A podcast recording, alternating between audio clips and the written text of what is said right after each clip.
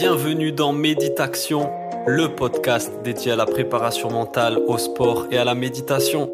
On se retrouve chaque semaine entre passionnés pour aborder le thème de la préparation mentale et découvrir ensemble comment optimiser la performance sportive en conservant le plaisir de la pratique et en favorisant le bien-être et l'épanouissement.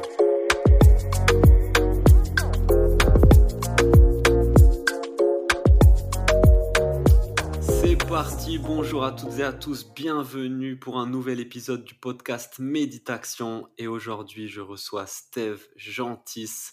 Et eh, ça me fait vraiment plaisir parce que ça faisait un moment que je voulais vous, partager son approche, sa vision et son parcours dans le podcast. Je suis sûr qu'il a plein de choses super à nous partager, à nous apprendre sur le mental, euh, les arts martiaux, la méditation, la conscience et tout ce qui touche de près ou de loin au sujet qui nous intéresse à nous.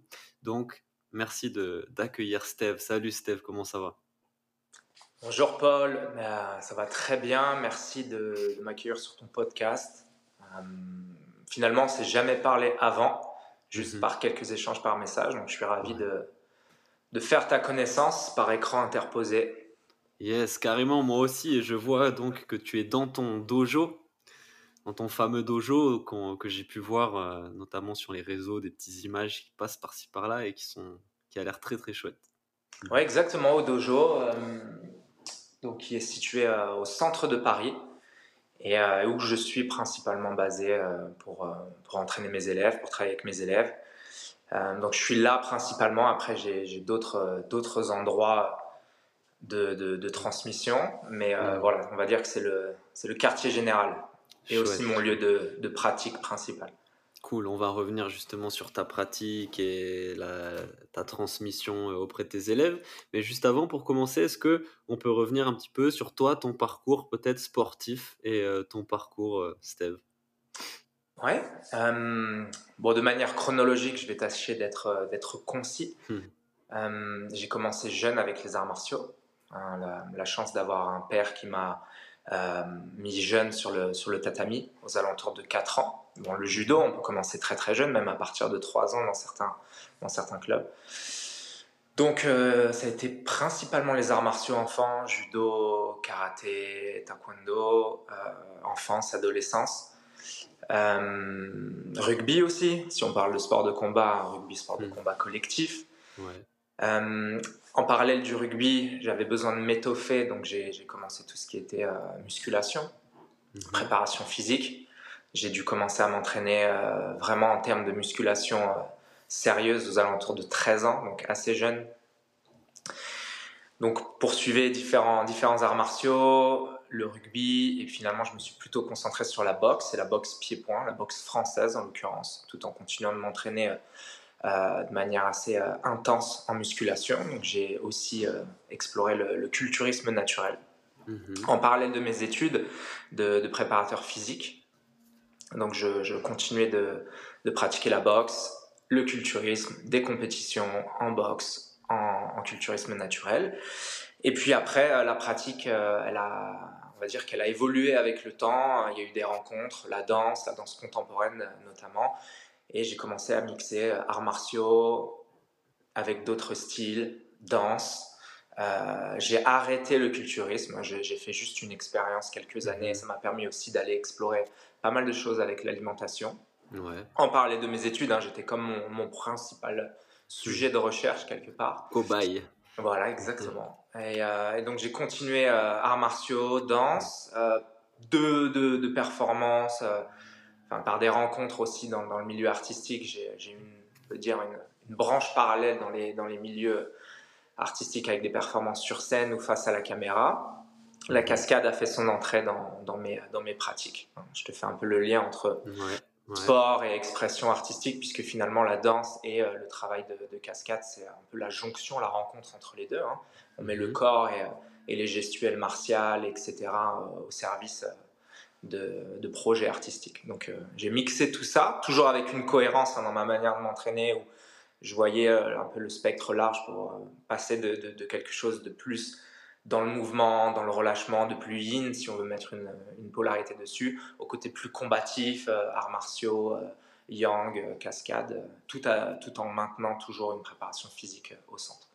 Donc voilà, j'ai continué tout ça et maintenant j'ai laissé de côté tout le, côté artistique. Ça a été une belle, une belle aventure pour, pour une, quasiment une dizaine d'années et concentré donc, à, temps complet à la transmission. Et je continue mes pratiques martiales, de danse aussi, de mouvement, euh, de préparation physique, vraiment une approche holistique euh, de l'entraînement. On y reviendra plus tard, j'imagine, mais en gros, voilà, pour te résumer un peu mon parcours, c'est cool, ben, C'est top parce qu'on voit que tu es un vrai explorateur du corps et de l'esprit et que es un expériment ou je sais enfin tu, ouais ouais tu fais ta propre expérience tu as fait tes mmh. propres expériences de tout ça tu t'es mis au centre de, de cette découverte. C'est une découverte qui est empirique et pas théorique ou de l'ordre de la recherche scientifique. Tu as, as, fait tes propres recherches sur toi et c'est super intéressant que tu puisses nous partager justement bah, les différents enseignements les différentes leçons voire même les révélations que tu as pu euh, tirer de toutes ces expérimentations là quoi.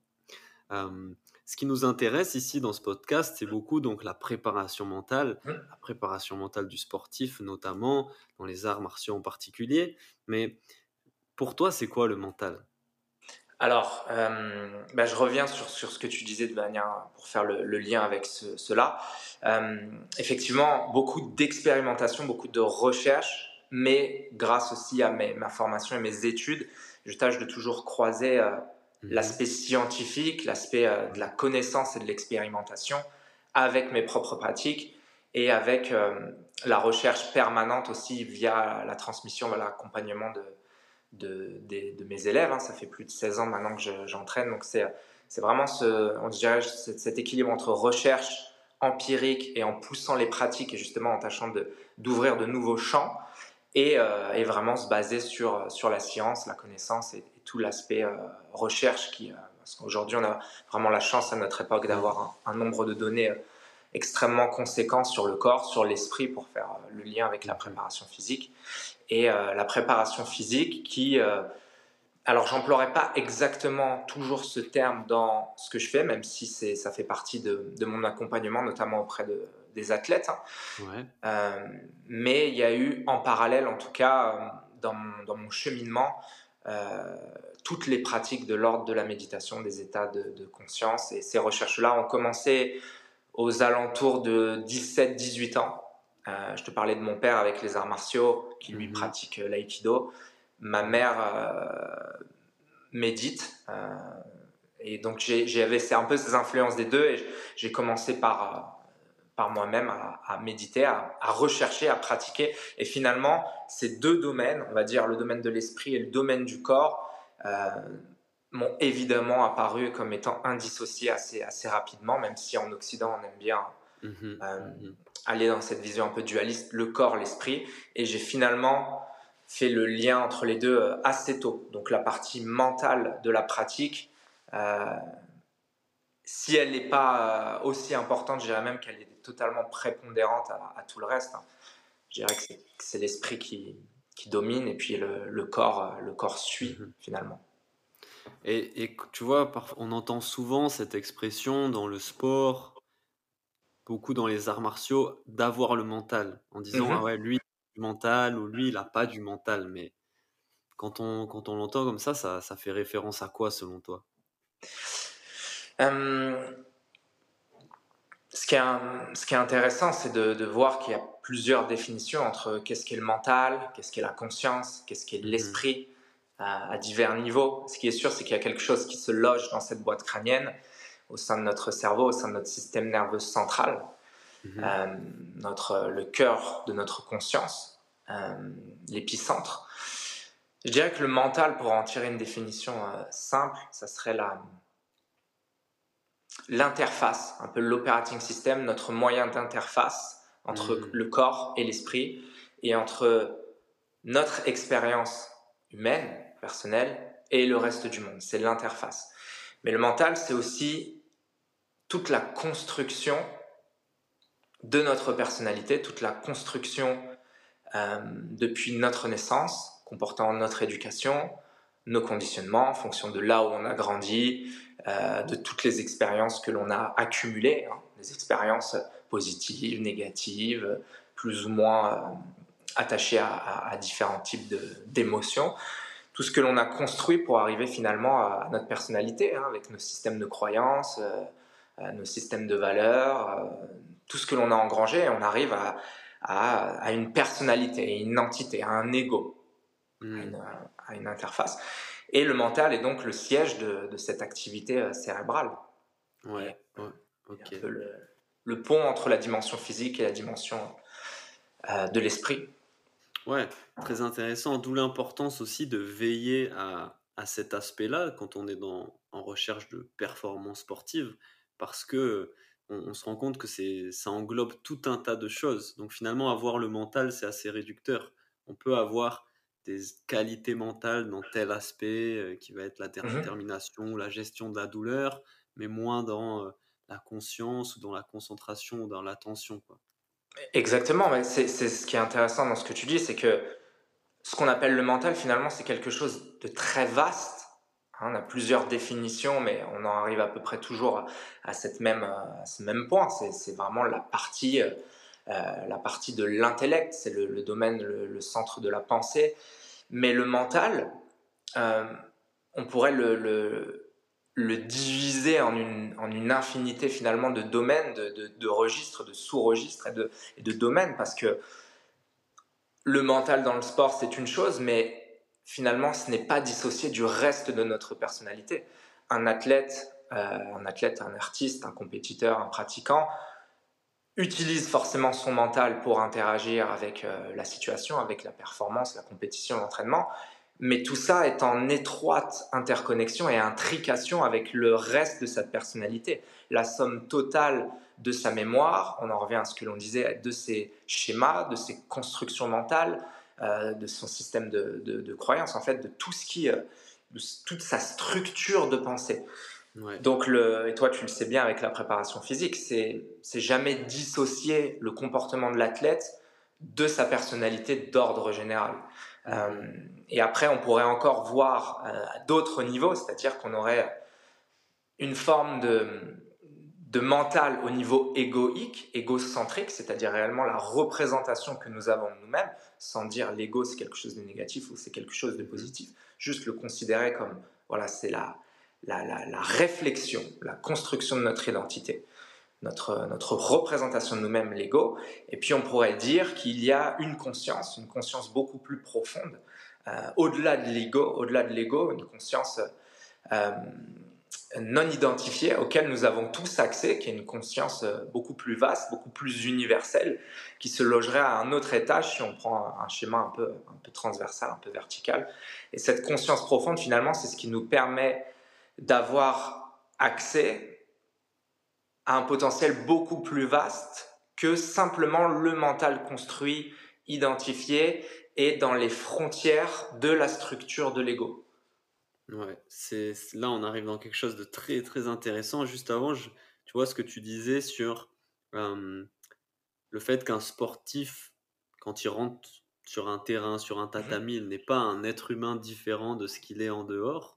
Et que parfois on a tendance à découper la performance sportive au reste de la vie. Mmh et je lisais un, un article de Andy Yance ce matin là justement qui un préparateur mental et neuroscientifique très intéressant mmh qui disait que en fait la, la performance sportive euh, on devrait plutôt parler de performance humaine. Et avant mmh. d'être un sportif performant on devrait être un humain performant. Mmh, et donc veiller à tout ce qui peut euh, euh, améliorer nos performances en tant qu'être humain qu'individu donc le mental la conscience tout ça en fait forcément partie et on peut pas résumer ça à des facteurs physique et technico-tactique. Mmh mmh ouais, complètement. Et c'est très intéressant de, de, voir que on, on, crée beaucoup de frontières quelque part, parce qu'aussi on a besoin euh, de matérialiser les choses, de les définir quelque part pour les comprendre d'un point de vue intellectuel.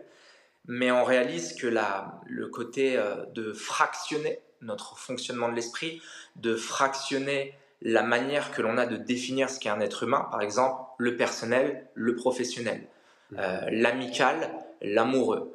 En, somme, de faire une, forme de division de ce qu'est le mental, de ce qu'est la conscience humaine, en, un, une somme de registres très vastes. Et quelque part, c'est c'est quelque chose, je pense, qui nous, qui nous induit en erreur dans le sens où on se perçoit comme un être déjà de manière intérieure, fractionné entre différents domaines de nos vies, euh, différentes expressions justement de, de l'humain, comme tu le dis. Mhm. Et effectivement, ça, ça, semble beaucoup plus juste de dire qu'on exprime un potentiel humain et qu'on peut s'exprimer en différents registres. Je peux être un athlète, euh, quelqu'un qui évolue dans un, dans un domaine professionnel euh, X ou Y, euh, un père de famille, euh, une mère, un, fils, etc. Et, et ne pas se percevoir comme un être fragmenté, mais plutôt voir la multiplicité dont nous sommes capables en tant qu'être humain et qu'on est, on est effectivement capable de faire des switches, des changements de, d'état de conscience et de manière de se comporter en fonction des situations, et en fonction de, de l'intensité de ce que l'on doit produire en termes de performance, qu'elle soit cognitive ou physique, et d'ailleurs les deux sont toujours imbriqués, et, euh, et plutôt de se, se, percevoir comme, comme une entité, comme un être beaucoup plus euh, euh, simple au sens où tout est unifié et non pas divisé, ce, qui, ce qui, je pense, nous, nous, pose problème déjà dans la capacité de se comprendre, de, de s'observer et développer une forme d'acuité sur soi non plus en se répartissant dans différentes cases ou en se percevant même comme quelque chose de, figé. Euh, on le sait mhm. aujourd'hui avec euh, les neurosciences, euh, les enseignements de, différentes philosophies, la psychologie et autres, que nous sommes tout sauf quelque chose de figé. Nous sommes un processus, comme, dirait, comme disait Varela, un processus dans un mouvement constant, mais qui mhm. n'est pas fractionné. Ce processus est unifié c'est la nature du vivant que justement d'être en constante évolution. Quand, c'est, quand, c'est, quand ça bouge plus, quand c'est immobile, c'est que c'est mort, euh, on, a, on a essayé de définir, donc euh, de proposer une, définition là, de ce que pouvait englober le mental. Euh, là, tu, tu, parles de la division, mais c'est vrai qu'à un moment donné, quand même, dans la pratique sportive, est-ce que c'est pas intéressant de zoomer sur un mmh aspect en particulier, mais sans justement diviser? Pour ne pas le couper de, par exemple, zoomer sur l'aspect technique pour mhm. apprendre un geste développé, mais sans le couper de la dimension physique, mentale, cognitive, euh, par exemple. Ce serait plutôt une approche qui a plus de sens selon toi?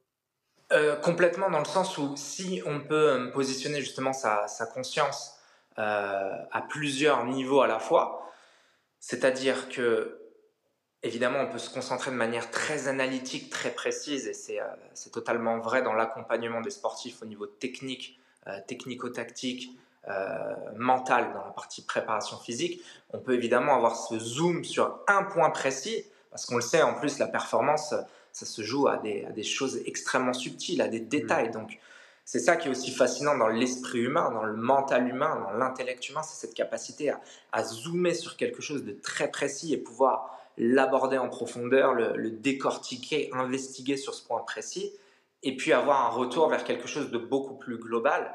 Et, euh, ça, je pense que c'est le, le, propre de, choses qui sont intéressantes et même fondamentales à développer. C'est cette capacité à la fois à être très analytique sur des points bien particuliers que l'on veut ouvrir, déployer, euh, régler, tout en gardant une conscience que nous sommes cet être total, cet être unifié, euh, où il n'y a pas de séparation entre tous les domaines de notre intellect et de nos vies. Euh, et d'ailleurs, que nous ne sommes même pas séparés de notre environnement. C'est-à-dire qu'on interagit avec l'environnement, mais mm-hmm. concrètement, il n'y a pas de... Il n'y a pas de séparation entre nous et l'environnement. La seule séparation, euh, on va dire très marquée, se loge dans la représentation de l'ego, la mm-hmm. perception de notre personnalité. Elle nous divise de l'environnement. Euh, on pourra y revenir par la suite, c'est pas forcément quelque chose de négatif si on s'est composé avec, mhm. mais clairement, il n'y a pas de, il a aucune euh, distanciation entre nous et le reste du monde. Mais d'en avoir, je pense, une conscience euh, au même instant, c'est-à-dire se positionner à différentes échelles en un instant T, c'est certainement ce qui nous permettrait de la liberté dans notre dans l'expression de nos potentiels et ça, se, ça se représenterait de manière concrète dans la performance sportive.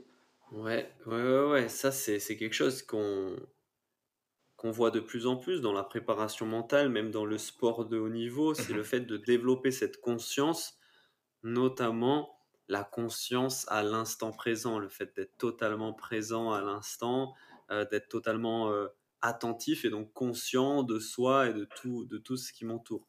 Euh, est-ce que toi, tu pourrais euh, nous expliquer ce que tu mets derrière le terme de conscience? mhm. Alors, euh, c'est pareil, conscience, ça peut avoir plusieurs, euh, plusieurs définitions Mhm, pour tâcher d'être clair et concis et faire un, un pont avec l'instant présent.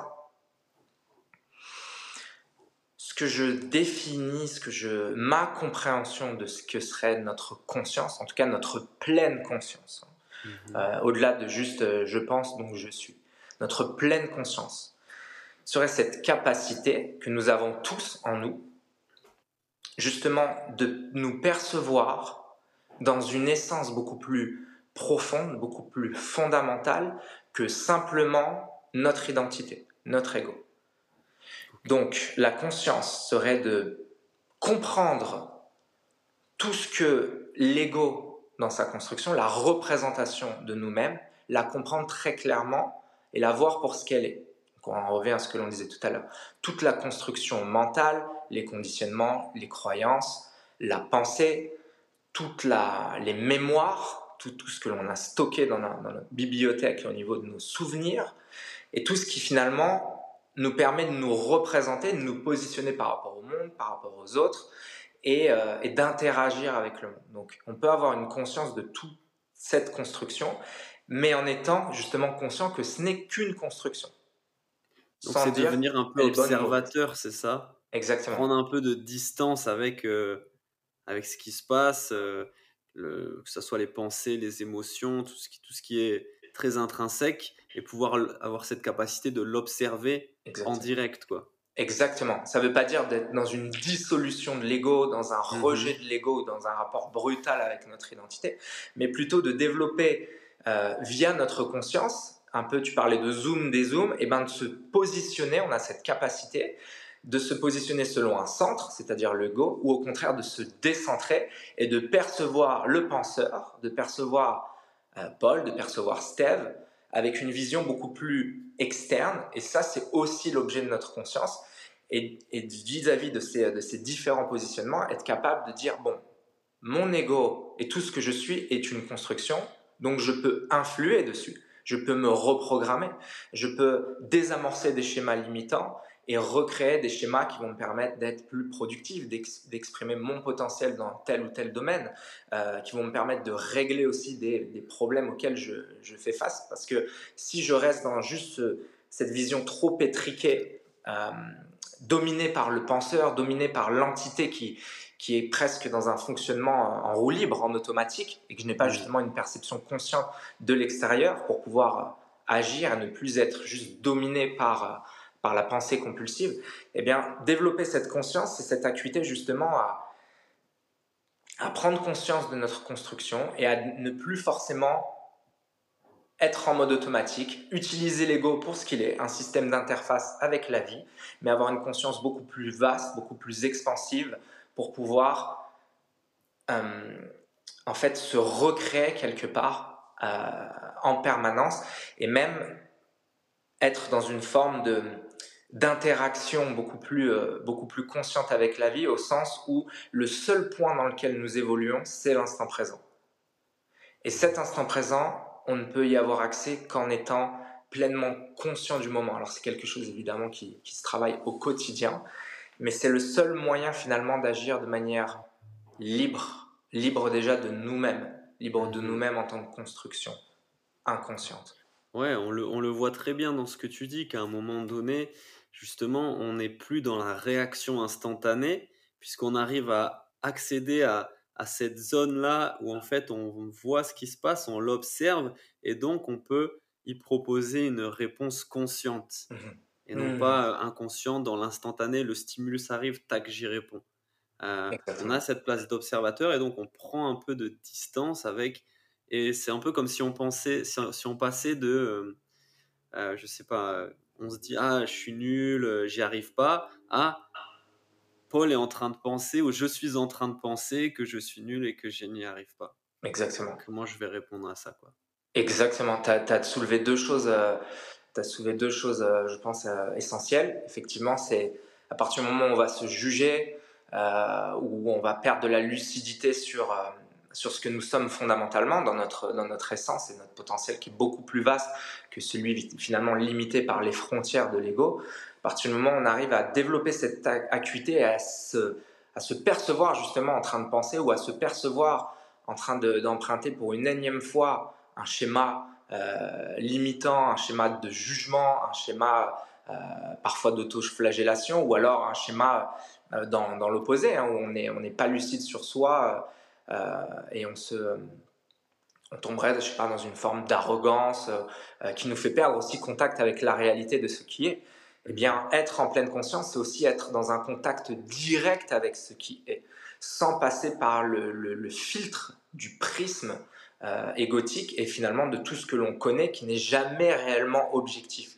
C'est tâcher d'être vraiment au contact de ce qui est, et tu as soulevé cet autre point, c'est d'avoir le choix d'agir de manière consciente à une situation et non plus d'être dans un fonctionnement réactionnel. C'est-à-dire, il m'arrive quelque chose, je réagis. Je réagis par un espèce de, de, système automatique, euh, engrammé, programmé dans, dans, mon ego, dans le fonctionnement de ma personnalité. Mais je suis finalement comme un, une forme de marionnette et toutes les situations de la vie euh, me mettent en action sans que j'ai quasiment la capacité de, de réagir de manière consciente. Je suis juste mis en mouvement par toutes les circonstances extérieures. Alors qu'à l'inverse, une réaction consciente, c'est d'avoir une perception la plus juste, la plus totale de ce qui est, de la situation telle qu'elle est, et de faire un choix conscient dans l'instant de ma manière de me comporter, de ma manière de, réagir, ou alors de ne pas réagir euh, en fonction des situations. Et euh, on trouve aussi évidemment des applications extrêmement euh, intéressantes et directement liées à la performance sportive. Ouais, parce que cet état-là de, conscience donc demande une concentration et une attention hyper soutenue, hyper vigilante à, vigilance. à l'instant, à chaque, euh, à chaque action, à chaque instant, à chaque pensée, à chaque, euh, chaque petit moment de vie. Quoi. Et donc, on en arrive peut-être à la méditation, à la pratique de, de la méditation. C'est justement euh, pour toi un super entraînement de ces capacités-là de présence, d'observation et d'attention, de, vigilance à l'instant? Alors, la, méditation, euh, on pourrait même dire les pratiques méditatives, parce que c'est vrai qu'à l'intérieur de ce que l'on appelle méditation, déjà, il faut peut-être définir euh, ce que serait la méditation. En, Occident, la méditation, c'est c'est l'idée de justement d'investiguer de manière très intellectuelle, très mentale euh, mmh mmh sur euh, un sujet donné ou une idée ou un principe. Donc c'est quelque chose qui est complètement ancré dans l'intellect, alors que en, Asie, à, l'Est, la définition de la méditation, c'est justement de plonger dans cet espace euh, beaucoup plus vaste, au-delà de la pensée, au-delà de l'ego euh, identifié et, figé, et euh, même au-delà du temps, dans le sens où c'est une perception directe de l'instant, sans passé, sans futur. C'est un contact total, une, dissolution quelque part dans l'ensemble de l'univers. Alors il y a différents... Euh, il y a différents courants de méditation. Évidemment, il y a des pratiques méditatives qui sont liées à des, à des courants spirituels ou des religions comme le bouddhisme, mm-hmm. le taoïsme, qui même à l'intérieur de ces religions ont encore d'autres courants avec différentes manières de méditer. On le retrouve dans le yoga, on le retrouve dans l'hindouisme, on le retrouve dans énormément de, de, courants spirituels et philosophiques.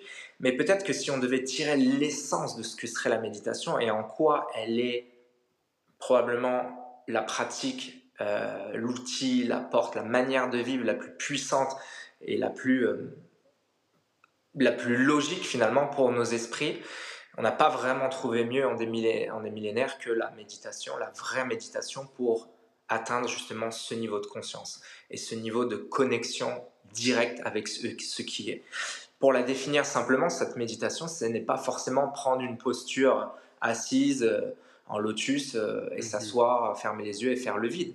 Méditation, elle, elle est, euh, elle est jamais dissociée du reste de la vie quelque part. évidemment, il y a des il y a des manières formelles de le faire qui nous permettent de développer. Des entraînements, on pourrait dire du coup. Un Mais voilà, on pourrait dire des entraînements.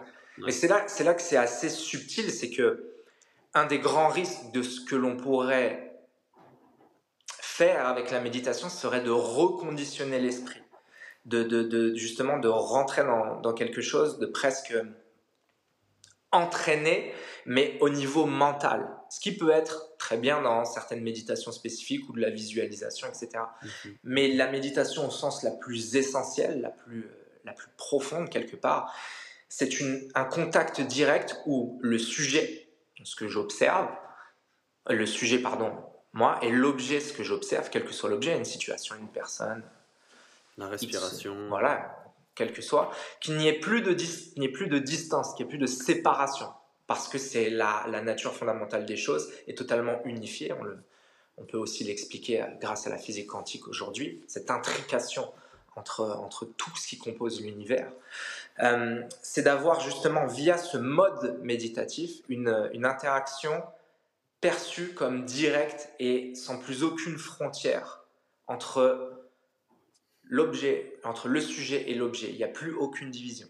Et mmh. C'est aussi ce qu'on peut appeler l'état d'éveil, c'est-à-dire qu'on a justement une pleine conscience, une perception totale de ce qui est, avec une, euh, dissolution dans ce moment-là justement de notre perception euh, subjective, identifiée et égocentrique. Et de, cette, euh, de ce contact direct avec ce qui est, émerge une conscience, émerge une, perception infiniment plus vaste, incommensurable en fait de ce qu'est la vie, euh, l'expérience humaine et, et, où les frontières se dissolvent finalement. Mm. Mais de juste d'avoir des moments euh, de manière plus ou moins régulière, régulière évidemment, plus c'est régulier, plus c'est quelque chose qui peut être vécu au quotidien, c'est un changement d'état de conscience. C'est ce qui nous permet réellement d'aller dans un, d'accéder à une autre manière d'interagir avec la vie et justement qui résonne et qui rayonne dans tous les domaines de nos vies. C'est-à-dire qu'une méditation vraie au sens essentiel, au sens contact total avec ce qui est, va ouvrir des champs dans toutes les dimensions de nos vies, émotionnelles, spirituelles, professionnelles, sportives, X ou Y. Notre perception va s'élargir et, euh, et, on va gagner beaucoup, beaucoup plus d'acuité. Donc c'est impossible de dire la méditation, ça va te permettre d'être mieux dans ci ou dans ça. Mmh, mmh. Si on arrive à avoir ce contact, tout va en découler. Mhm. Mais effectivement, c'est merci de merci d'avoir commencé par cette précision. C'est vrai que finalement la méditation n'est pas une pratique, c'est un état qu'on essaye de, mhm. maintenir en tout le plus possible. Euh, moi, je disais méditation dans le sens, euh, j'entendais par là la méditation de pleine conscience. Donc, cet entraînement dans sa forme un peu classique, on va fermer les yeux, observer sa respiration, ses sensations corporelles, et qui pour le coup est issu euh, du bouddhisme. Et dans le bouddhisme, le terme qui est utilisé, c'est bhavana, qui veut dire justement l'entraînement. Donc, comment tu, comment tu, tu, décrirais, toi, justement, cet entraînement, cette, pour le coup, là, cette pratique, cet entraînement qu'on fait consciemment On va s'asseoir, on va s'entraîner à être dans cet instant présent, d'être totalement vigilant à cet instant-là et bah, très vite se rendre compte qu'on en est détourné par une pensée, un bruit ou je ne sais quoi, et donc faire ce travail d'y revenir et d'y revenir et d'y revenir. comment ça marche, toi? Tu pourrais nous expliquer comment ça marche un peu justement dans l'entraînement, dans la pratique? Alors de manière justement formelle et, structurée, mmh. euh, si je prends l'exemple de, des pratiques que j'ai le, le, plus euh, expérimenté, mmh. euh, ça a été principalement le zen, donc zazen, l'assise, la méditation assise qui est au centre du zen. Vient du Japon. Voilà, la version euh, euh, du bouddhisme japonaise, euh, d'un certain bouddhisme, hein, parce que mhm. c'est l'équivalent du Chan en Chine, mais c'est finalement assez proche d'une autre, d'un autre type de méditation qui est le vipassana, la méditation du bouddhisme tibétain. Donc ça, c'est principalement les, les, types de méditation que j'ai que je pratique, que j'expérimente, comme la méditation de pleine conscience, qui est une méditation qui n'est pas reliée à une religion, qui est une, mhm. euh, méditation de, de, pleine perception qui n'est pas liée à, aucun dogme. Mais finalement, en, fait, ces pratiques se rejoignent complètement parce qu'il n'y a plus de frontières à ce niveau-là. la religion reste aussi une construction, aussi aussi riche d'enseignements soit-elle, euh, c'est quelque chose qui est construit par l'esprit humain, évidemment. Donc, euh, je dirais que tous ces chemins nous mènent, nous mènent à Rome, nous mènent à l'essence de ce qu'on viendrait chercher avec la méditation. Et elles ont été rassemblées dans des pratiques formelles, qui prennent une certaine forme, cette forme d'assise que l'on retrouve aussi dans le yoga, que l'on retrouve dans, énormément de courants. Hein. C'est de tâcher de réduire à un maximum les distractions, d'aller dans un espace de calme, d'avoir une posture la plus immobile possible pour encore réduire le, spectre euh, de l'agitation, des perceptions même corporelles, donc les réduire au maximum, d'avoir une, respiration aussi calme et profonde pour avoir ce point d'ancrage, parce que la respiration, on peut dire que c'est aussi un peu le pont principal entre corps et esprit, entre psyché et soma. Donc de prendre cette forme assise de méditation. Euh, par exemple, en zen, on va garder les yeux à moitié ouverts. Euh, en vipassana ou dans d'autres, euh, ou dans pleine conscience, on peut aussi avoir les yeux fermés.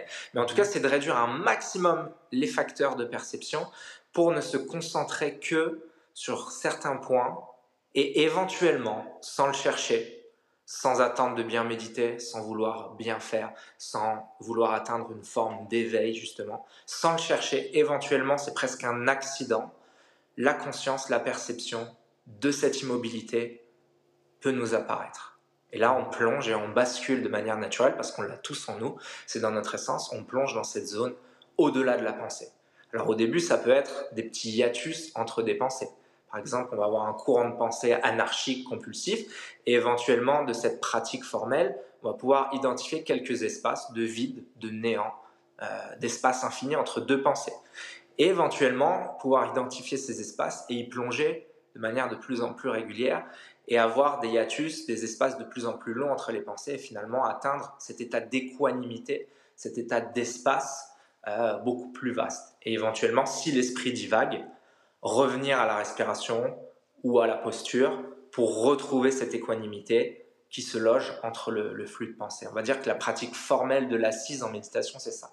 Mais quelque part, on a un entraînement effectivement de l'esprit à s'accorder sur cet espace et à faire en sorte que le cerveau, le mental, ne soit plus un maître euh, au sens anarchique, compulsif, désordonné, mais un serviteur, de pouvoir discipliner quelque part, pas ses pensées, mais en tout cas discipliner la manière dont le cerveau va créer ses pensées, va générer ses pensées, pour pouvoir se concentrer principalement sur cet espace, cet espace qui nous donne accès à notre plein potentiel.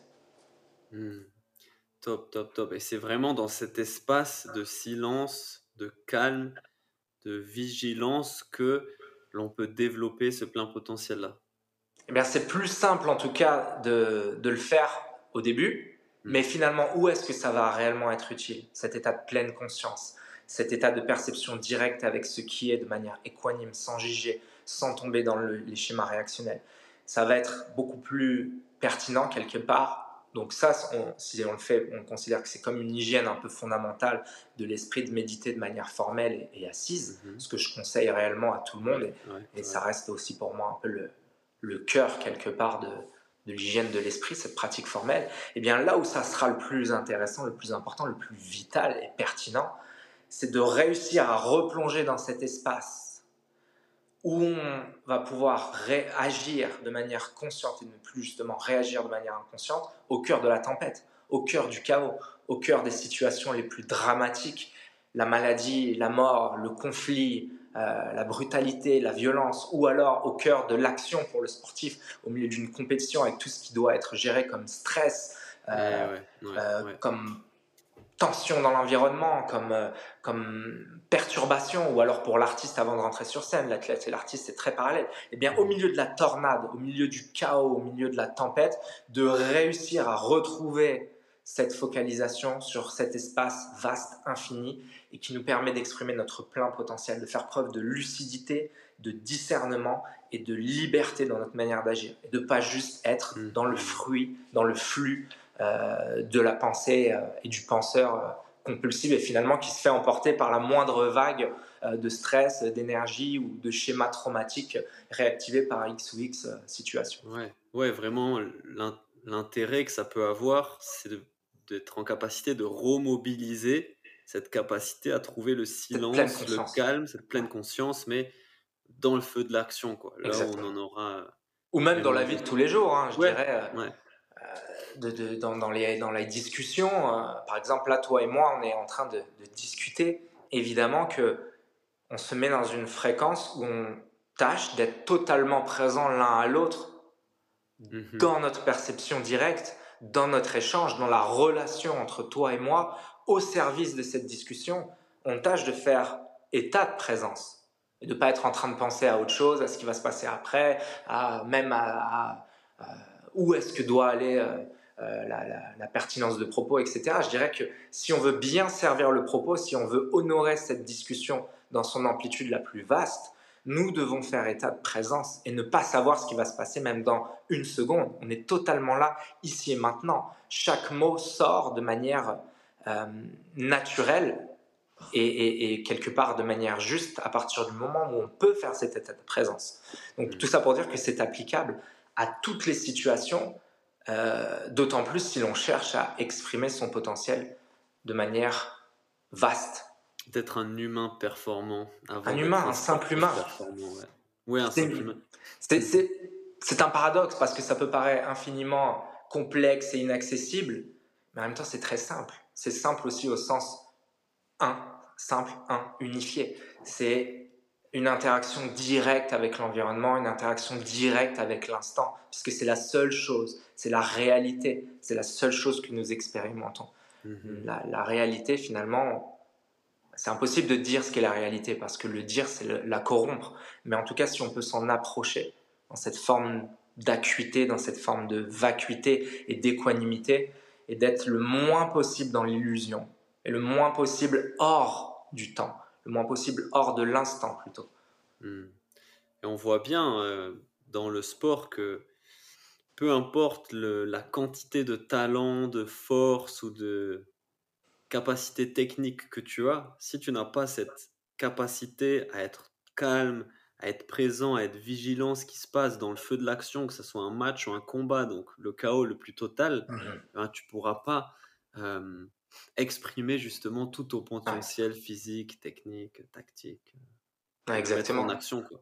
Et, et je pense que c'est ce qui nous captive et ce qui nous fascine quand on regarde un athlète performé ou un artiste, je refais encore cette parallèle pour avoir travaillé beaucoup avec des athlètes et des artistes, pour avoir été euh, de manière personnelle aussi dans ces positions, la jonction entre la performance physique et artistique. Quand on parle de flow state, cet état de flow, être dans la zone, on peut l'appeler de, différentes manières, mais cet état aussi de pleine conscience où justement il n'y a plus de, il n'y a plus d'interprétation ou de filtre euh, par le prisme de l'identité du penseur et, euh, et, de l'activité égotique, égocentrique, parce qu'on n'a juste plus l'espace pour ça.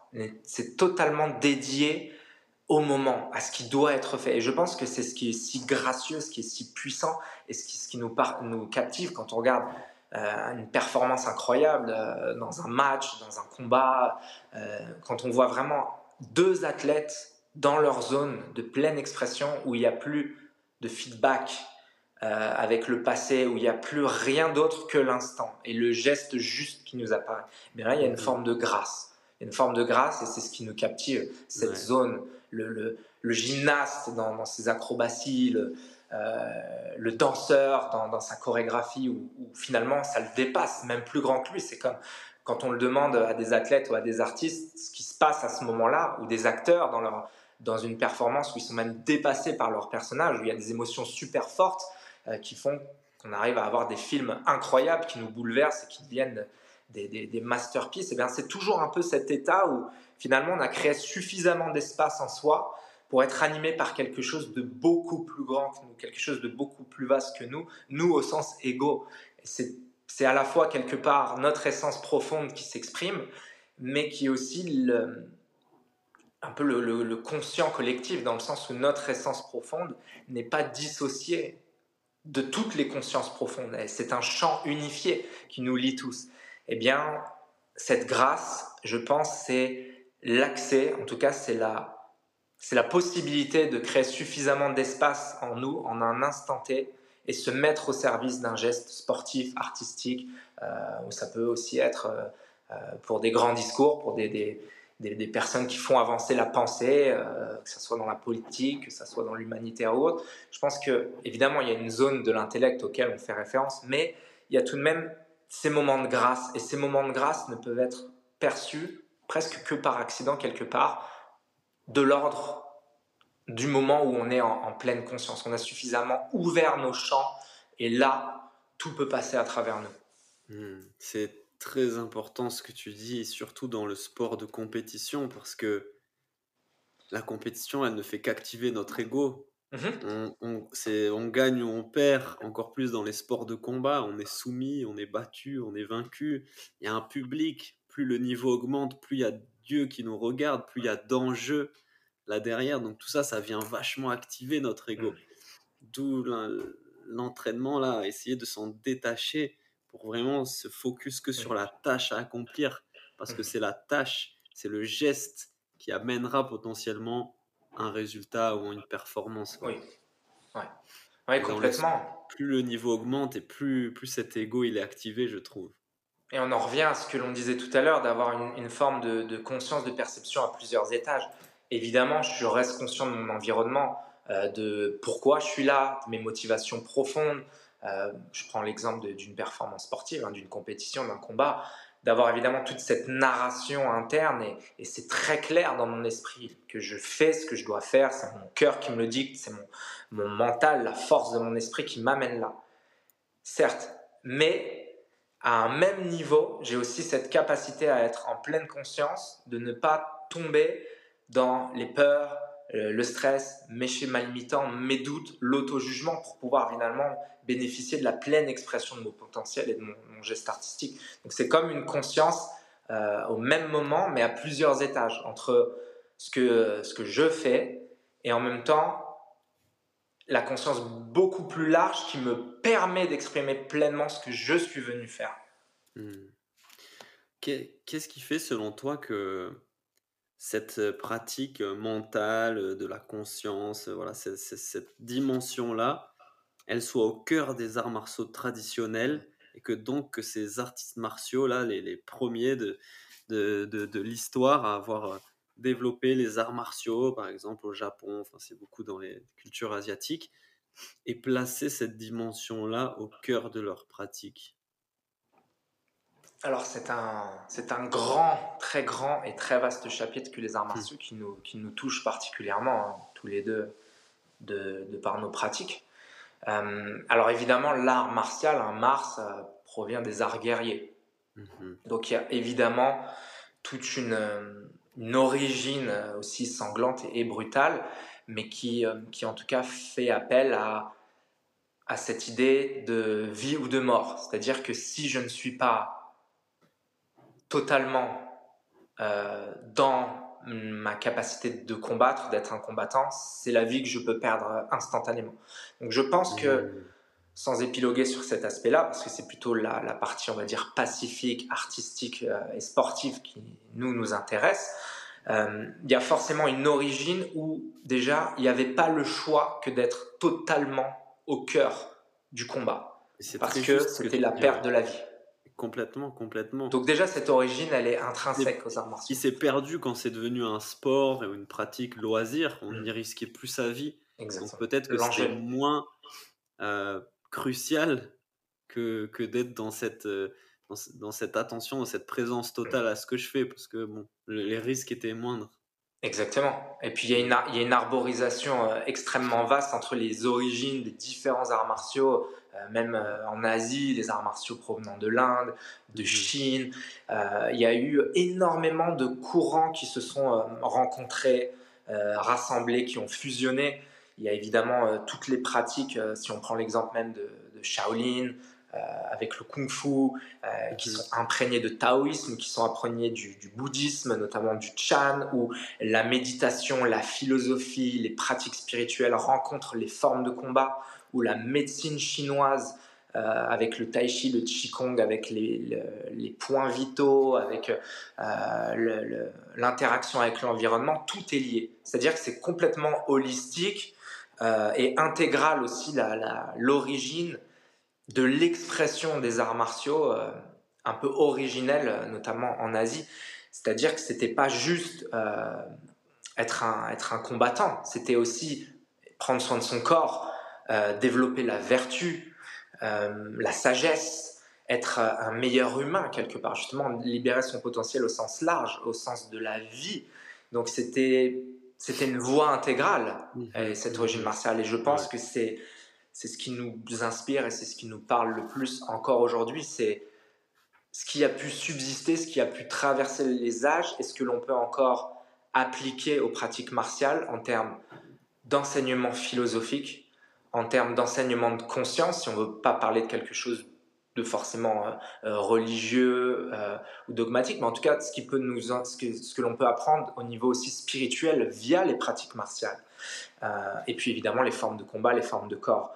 Mais c'est vrai que certains arts martiaux, et aussi en fonction des personnes qui transmettent ces arts martiaux, sont beaucoup plus vastes que juste, entre guillemets, juste, pas être réducteur, mais une pratique physique ou combative c'est un art de vivre. C'est vraiment une manière d'interagir au sens large avec la vie où la méditation est une, partie, la pleine conscience est, une partie aussi importante que de manier le sabre, que de mettre le kimono, d'aller combattre sur le tatami.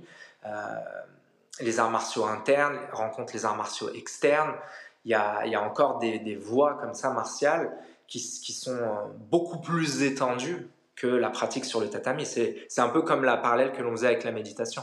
C'est-à-dire la pratique martiale que j'ai, elle me sert dans toutes les dimensions de la vie. C'est même des principes. Et, pour beaucoup, c'est même au-delà d'être un combattant, un compétiteur, c'est être une meilleure mère, un meilleur père, euh, être un meilleur artiste, être un, meilleur euh, X ou Y. C'est vraiment d'utiliser les principes martiaux et pouvoir les déployer à toutes les dimensions de la vie avec sagesse, intégrité, respect, conscience de l'interdépendance les uns les autres, parce que c'est vrai que les enseignements martiaux sont aussi euh, imprégnés d'enseignements spirituels, notamment mmh. du bouddhisme, comme l'interdépendance, le lien que nous avons tous les uns envers les autres. Euh, le karma. voilà, tout, tout, ça, le cause à effet, effectivement, le karma, l'impermanence. Hein. savoir mmh. que le corps est aussi euh, dans cette impermanence totale. Donc il y a, il y a de l'humilité, il y a, il y a énormément de vertus et de valeurs qui découlent des pratiques martiales. Et c'est ce qui en fait des arts infiniment riches et, et beaux, et je pense extrêmement important, en tout cas dans, dans notre société, au même titre que d'autres arts. C'est très juste, tu l'as, tu l'as super bien exprimé, euh, je trouve. Et euh, c'est vrai que donc c'est peut-être aussi la différence qu'on retrouve entre art martial et sport de combat. Hmm. L'art martial, comme tu l'as dit, une pratique intégrale, une philosophie de vie qui va au-delà de la pratique sportive. Et donc, quand on est dans un art martial, voilà, on cherche à être un être humain meilleur, être une personne meilleure dans tous les aspects de notre vie. Mmh. Là où peut-être quand on fait un sport, ben, on essaye d'être tout simplement meilleur, plus performant dans ce sport, mais il n'y a pas cet aspect holistique et intégral comme tu l'as très bien euh, exprimé. Donc forcément, ces gens-là eh ben, ont intégré à l'aspect purement physique, technique, combat, eh ben, la méditation, mmh. l'alimentation, le style de vie, la spiritualité, euh, la communauté, l'aspect social qui va avec, qui est hyper important aussi dans, dans les arts martiaux. Exactement. Et c'est ce que tu dis, c'est un point aussi essentiel, c'est que sport de combat et arts martiaux sont deux domaines différents, même si les formes combatives sont similaires et passent de l'un à l'autre. Et un, un, artiste martial peut être aussi un combattant. Mm-hmm. En revanche, un combattant n'est pas forcément un artiste martial, même s'il utilise des formes martiales. Mm-hmm. Et c'est ce qui est assez intéressant. Euh, après, il y a évidemment plein de pensées, plein de penseurs, plein de, philosophies autour des arts martiaux. Évidemment, on connaît Miyamoto Musashi, en tout cas dans le domaine des arts martiaux. Il y a plein de, de choses qui découlent de, de, toute la manière de penser les arts martiaux.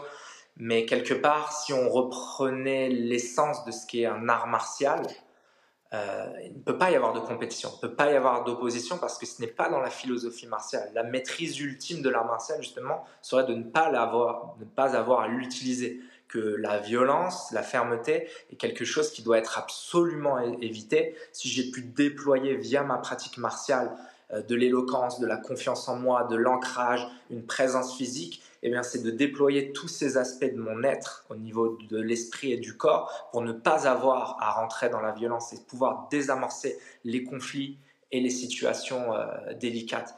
Et dans un extrême, extrême, comment dire, recours, éventuellement utiliser la fermeté parce que c'est la, la, solution peut-être la moins dramatique en fonction de telle ou telle situation. Mais il n'y a aucune vertu à vouloir être en compétition avec les autres. Parce que justement, c'est de développer un rapport avec son identité qui n'a pas besoin de se comparer aux autres, qui n'a pas besoin de se confronter aux autres, qui, qui ne cherche pas à gagner, même si l'entraînement peut être très intense dans les sparring et autres. Euh, donc ça, c'est intéressant. Et euh, là où la compétition sportive est aussi quelque chose de, de très beau, mais qui est au niveau philosophique, euh, au niveau des principes, évidemment complètement différent, parce que là, mhm. le, cœur de, de, la pratique sportive et compétitive, c'est de gagner. Mhm. Mais il y a certains exemples, et à certaines, certains athlètes, je sais que Rickson Gracie, c'est quelqu'un qui te parle beaucoup, moi aussi, mhm. ou, voilà, d'autres personnes euh, qui, ont, euh, qui ont ces différentes dimensions, Ce sont à la fois des artistes martiaux, avec la philosophie, la spiritualité, l'aura, la sagesse, et les pratiques holistiques, et en même temps qui peuvent rentrer à l'intérieur de l'arène, à l'intérieur du ring, et avoir ce switch et devenir des compétiteurs euh, terribles. Mmh mmh et en... là me vient en tête un, des plus grands artistes martiaux de l'histoire, Bruce Lee, mmh qui je trouve illustre super bien tout ce que tu as mentionné, tout ce qu'on a discuté jusqu'à présent, notamment avec sa fameuse phrase Be like water. Exactement qui, qui vient de, qui vient du taoïsme d'ailleurs. Hein, Notamment Lao Tzu. Euh, euh ce qui était très intéressant avec Bruce Lee, c'est que c'était un, un, artiste martial incroyable, un, combattant euh, redoutable. Un athlète. Un athlète aussi. Au sens large, et que justement pour faire le pont euh, avec la dimension artistique, il a utilisé l'art martial comme un vecteur, comme un biais d'expression artistique pour le cinéma. Et ça qui est très beau, c'est que être un artiste martial, ça peut prendre plein de formes. Ça peut être aussi quelque chose qui est au service euh, du spectacle, du cinéma, de, de l'esthétisme, de la grâce. On, parle, on pourra parler aussi de, personnes comme mhm. Jackie Chan qui ont, des expressions artistiques dans des formes martiales qui, qui, euh, qui, emmènent le public et qui amènent vraiment beaucoup, beaucoup de choses à, à, regarder. Ça nous voyage, ça nous transporte parce qu'il y a un investissement dans cet art très profond. Mais c'est vrai que pour en revenir à Bruce Lee, il incarnait, euh, il incarnait l'artiste martial avec cette dimension philosophique. Et il a inspiré, il inspire toujours beaucoup par ses paroles, euh, bien qu'étant, euh, qu'il n'ait pas été un combattant, sa, force et son message transcendent, transcendent les domaines du combat, aussi bien que des choses applicables à la vie de tous les jours. Et je pense que c'est ça qui est aussi essentiel dans la philosophie martiale et les principes martiaux, c'est que ce sont des, messages que les artistes martiaux peuvent relayer, reléguer, qui sont beaucoup plus grands que la personne. C'est-à-dire qu'un quelque part, un artiste martial, c'est aussi quelqu'un qui va tâcher d'intégrer des principes, de les comprendre, de les expérimenter, de les appliquer à sa vie, mais qui va se faire un vecteur, un relais, un passeur d'un message qui est beaucoup plus grand que lui et qui est aussi beaucoup plus ancestral. Euh, moi, c'est quelque chose que, en tout cas, que je dis par exemple souvent dans ma transmission, mon enseignement, c'est que il n'y a rien de personnel, même si je le ressens dans mon cœur. Ce que je tâche de faire passer, c'est pas du tout quelque chose que j'ai inventé ou quelque chose de personnel. C'est justement d'être au service d'un message, d'être au service d'une transmission qui peut être profitable à beaucoup de personnes et au-delà, bien au-delà du dojo ou du tatami. Mmh ouais, ouais, ouais.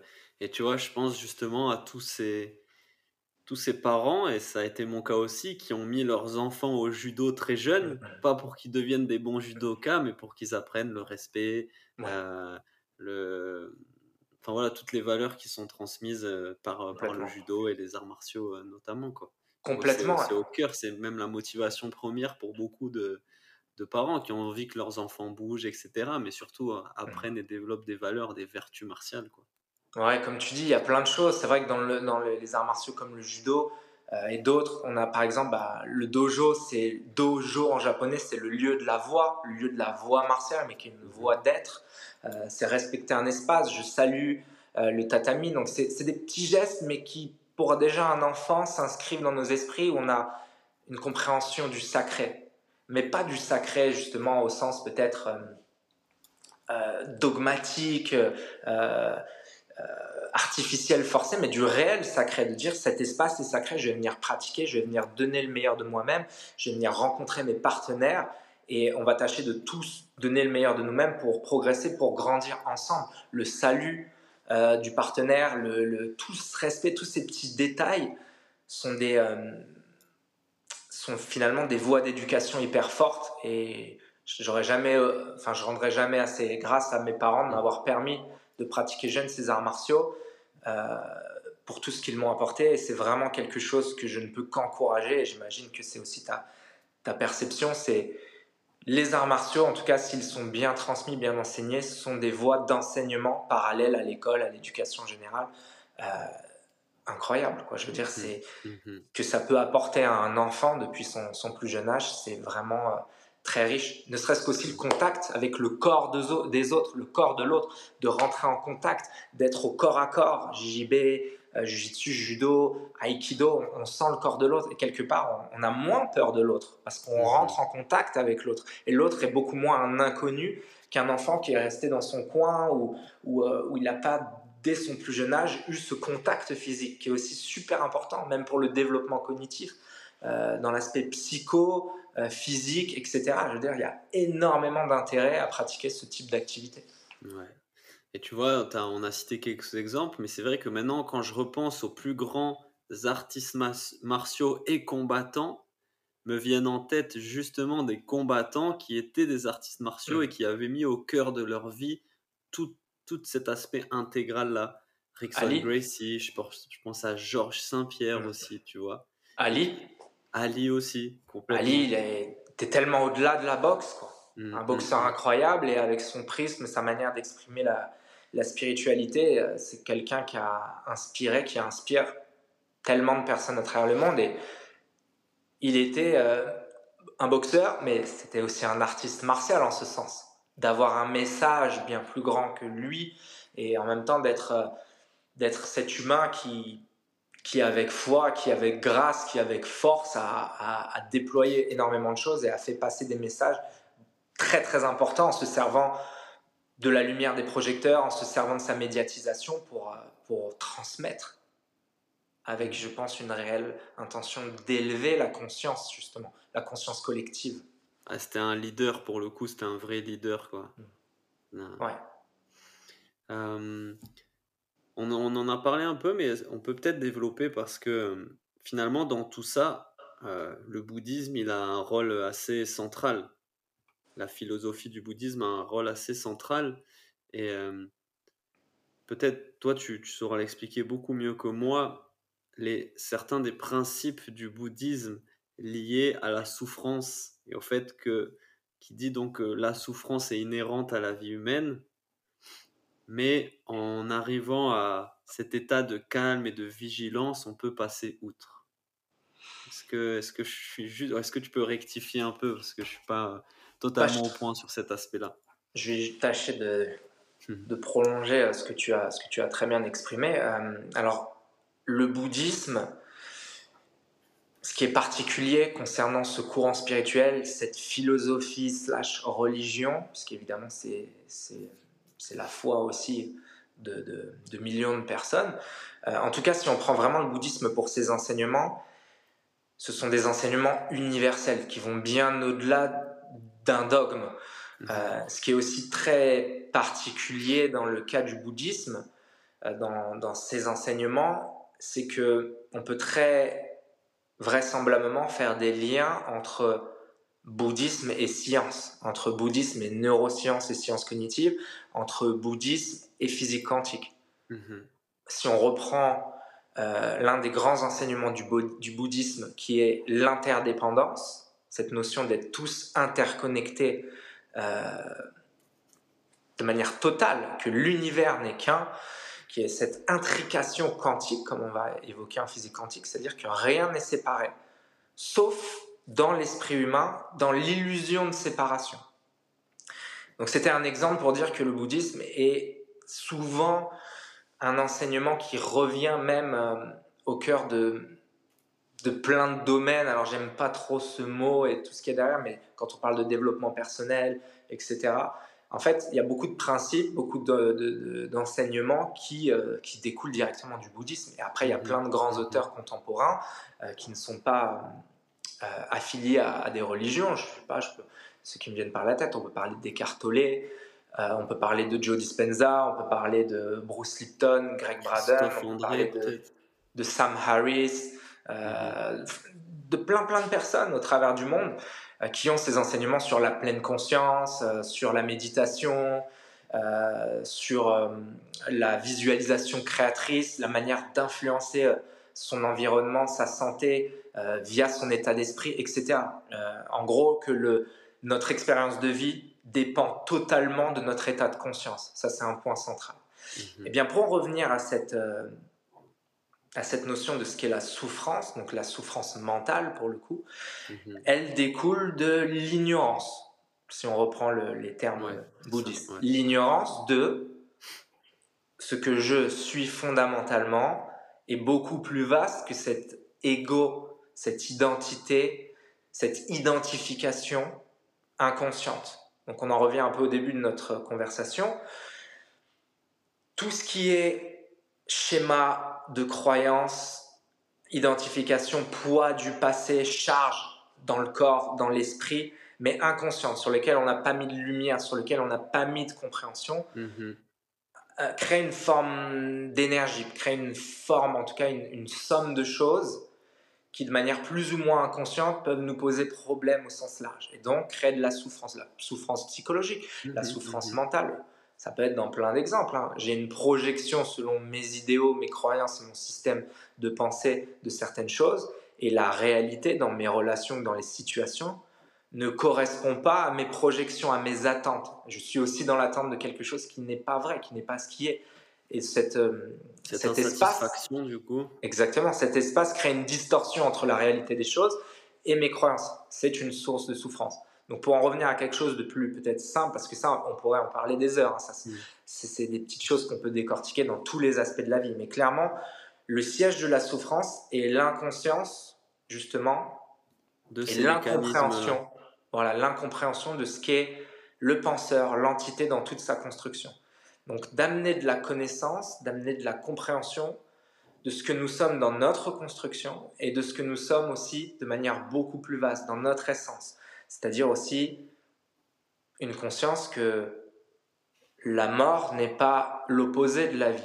Ce que je veux dire, c'est que quand cette forme, ce corps physique s'arrête, eh bien, c'est quelque chose qui s'arrête dans une expression physiologique, dans un corps physique, mais ce n'est pas la fin de la vie. L'ego en a peur parce que lui tend à disparaître, cette identité va disparaître. Mm. Mais il n'y a pas de fin, il n'y a, qu'une continuité d'une, d'une conscience fondamentale, d'une essence fondamentale qui s'exprime sous différentes formes, animales, végétales, euh, mm-hmm. minérales et autres. C'est un déplacement d'un mouvement fondamental de l'univers, d'une, d'une force fondamentale, d'une conscience fondamentale qui s'exprime sous une infinité de formes.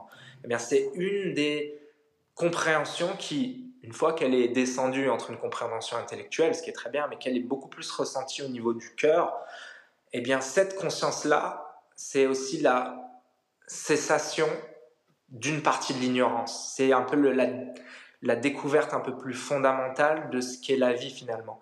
Et donc, mhm. toutes ces compréhensions, en fait, de la non-division, de la non-séparation de la vie et de la mort, de la non-séparation entre les autres et nous, euh, de la non-séparation dans tous les domaines et dans toutes les dimensions de la vie, va naturellement permettre à la souffrance et à l'ignorance de se dissiper, parce que j'ai une compréhension beaucoup plus vaste, beaucoup plus totale de ce qu'est finalement la vie et de ce qu'est l'expérience spirituelle que je suis en train d'expérimenter en tant qu'être humain. Ok, Ouais, merci pour cette euh, explication parce que du coup, je me retrouve totalement dans ce que tu as dit et c'est là qu'intervient la pratique de la méditation de pleine conscience et de cet entraînement. Parce que pour le coup, sans avoir pratiqué le bouddhisme dans sa forme religieuse, personnellement, je me suis mis à la méditation à un moment de ma vie où justement j'étais en souffrance, euh, stressé, angoissé. C'était pendant le confinement, concrètement. Mmh, d'accord. Et justement, je me, je me suis rendu compte que petit à petit, le fait de me poser, de pratiquer, de faire cet entraînement-là, me permettait d'observer tous ces mécanismes à l'œuvre, sans Mmh. y être dedans. Et donc de comprendre ces mécanismes-là et de les voir fonctionner, de me dire, ah ok, et une fois que tu les as compris, que tu les as identifiés, ben, quand ils apparaissent, c'est plus facile de t'en détacher ensuite dans la vie de, de tous les jours, tu vois. Comme si tu, ouais, tu, enfin, tu vois, là, tu l'as, tu l'as très bien dit. Et, euh, et je trouve, et ça, c'est pareil, c'est quelque chose que j'avais pas du tout recherché au début en pratiquant la méditation, que le fait de le comprendre chez toi, de le voir, de l'identifier, de l'expérimenter clairement, ah ok, j'ai ces Mmh. mécanismes qui créent de la souffrance en moi, j'arrive à les observer et du coup à m'en détacher un petit peu, à prendre la distance un petit peu, pas, pas tous les jours non plus, hein, je suis pas un Bouddha, mais voilà. Et ben, ça m'a aussi permis de développer une forme de compassion chez les autres. Tu me l'enlèves de la tête, bien sûr. tu vois, je me suis dit, mais en fait, là, je vois ce qui se passe. J'ai l'impression de voir ce qui se passe chez, chez cette personne-là. Exactement. Tu Et bah, tu, as, tu as dit énormément de choses euh, en, peu de mots. hein, et, euh, si, on en- si on reprend un peu euh, l'enseignement du bouddhisme, et qui est vrai aussi dans d'autres euh, dans d'autres spiritualités ou d'autres courants de pensée, hein, finalement, le bouddhisme n'est pas si éloigné du stoïcisme. hein.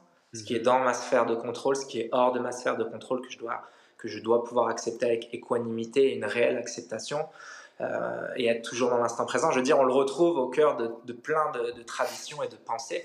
Et, et c'est ces, enseignements de développer une réelle compréhension qui peut-être à un premier niveau est intellectuelle, Mhm. mais qui après, en approfondissant cette compréhension, on passe réellement à, à- à une connaissance et éventuellement à une expérience beaucoup plus directe de ce qui est. Parce que le mot n'est pas la chose. C'est pas parce que je dis ah ok la souffrance c'est quelque chose de l'ordre de l'incompréhension d'une essence fondamentale. C'est très intellectuel donc euh, même si c'est dans les mots, ça ne veut pas dire qu'on l'expérimente. Mais éventuellement, avec la pratique de la méditation formelle ou d'un état de vigilance et euh, d'auto-observation qui se développe euh, au quotidien sur nos mécanismes, nos manières d'agir, de réagir, de nous comporter, d'observer les autres aussi, c'est très important, d'observer la vie, le, le, mouvement naturel de la vie, eh bien on va développer cette compréhension et finalement ce contact justement direct avec ce qui est, avec une forme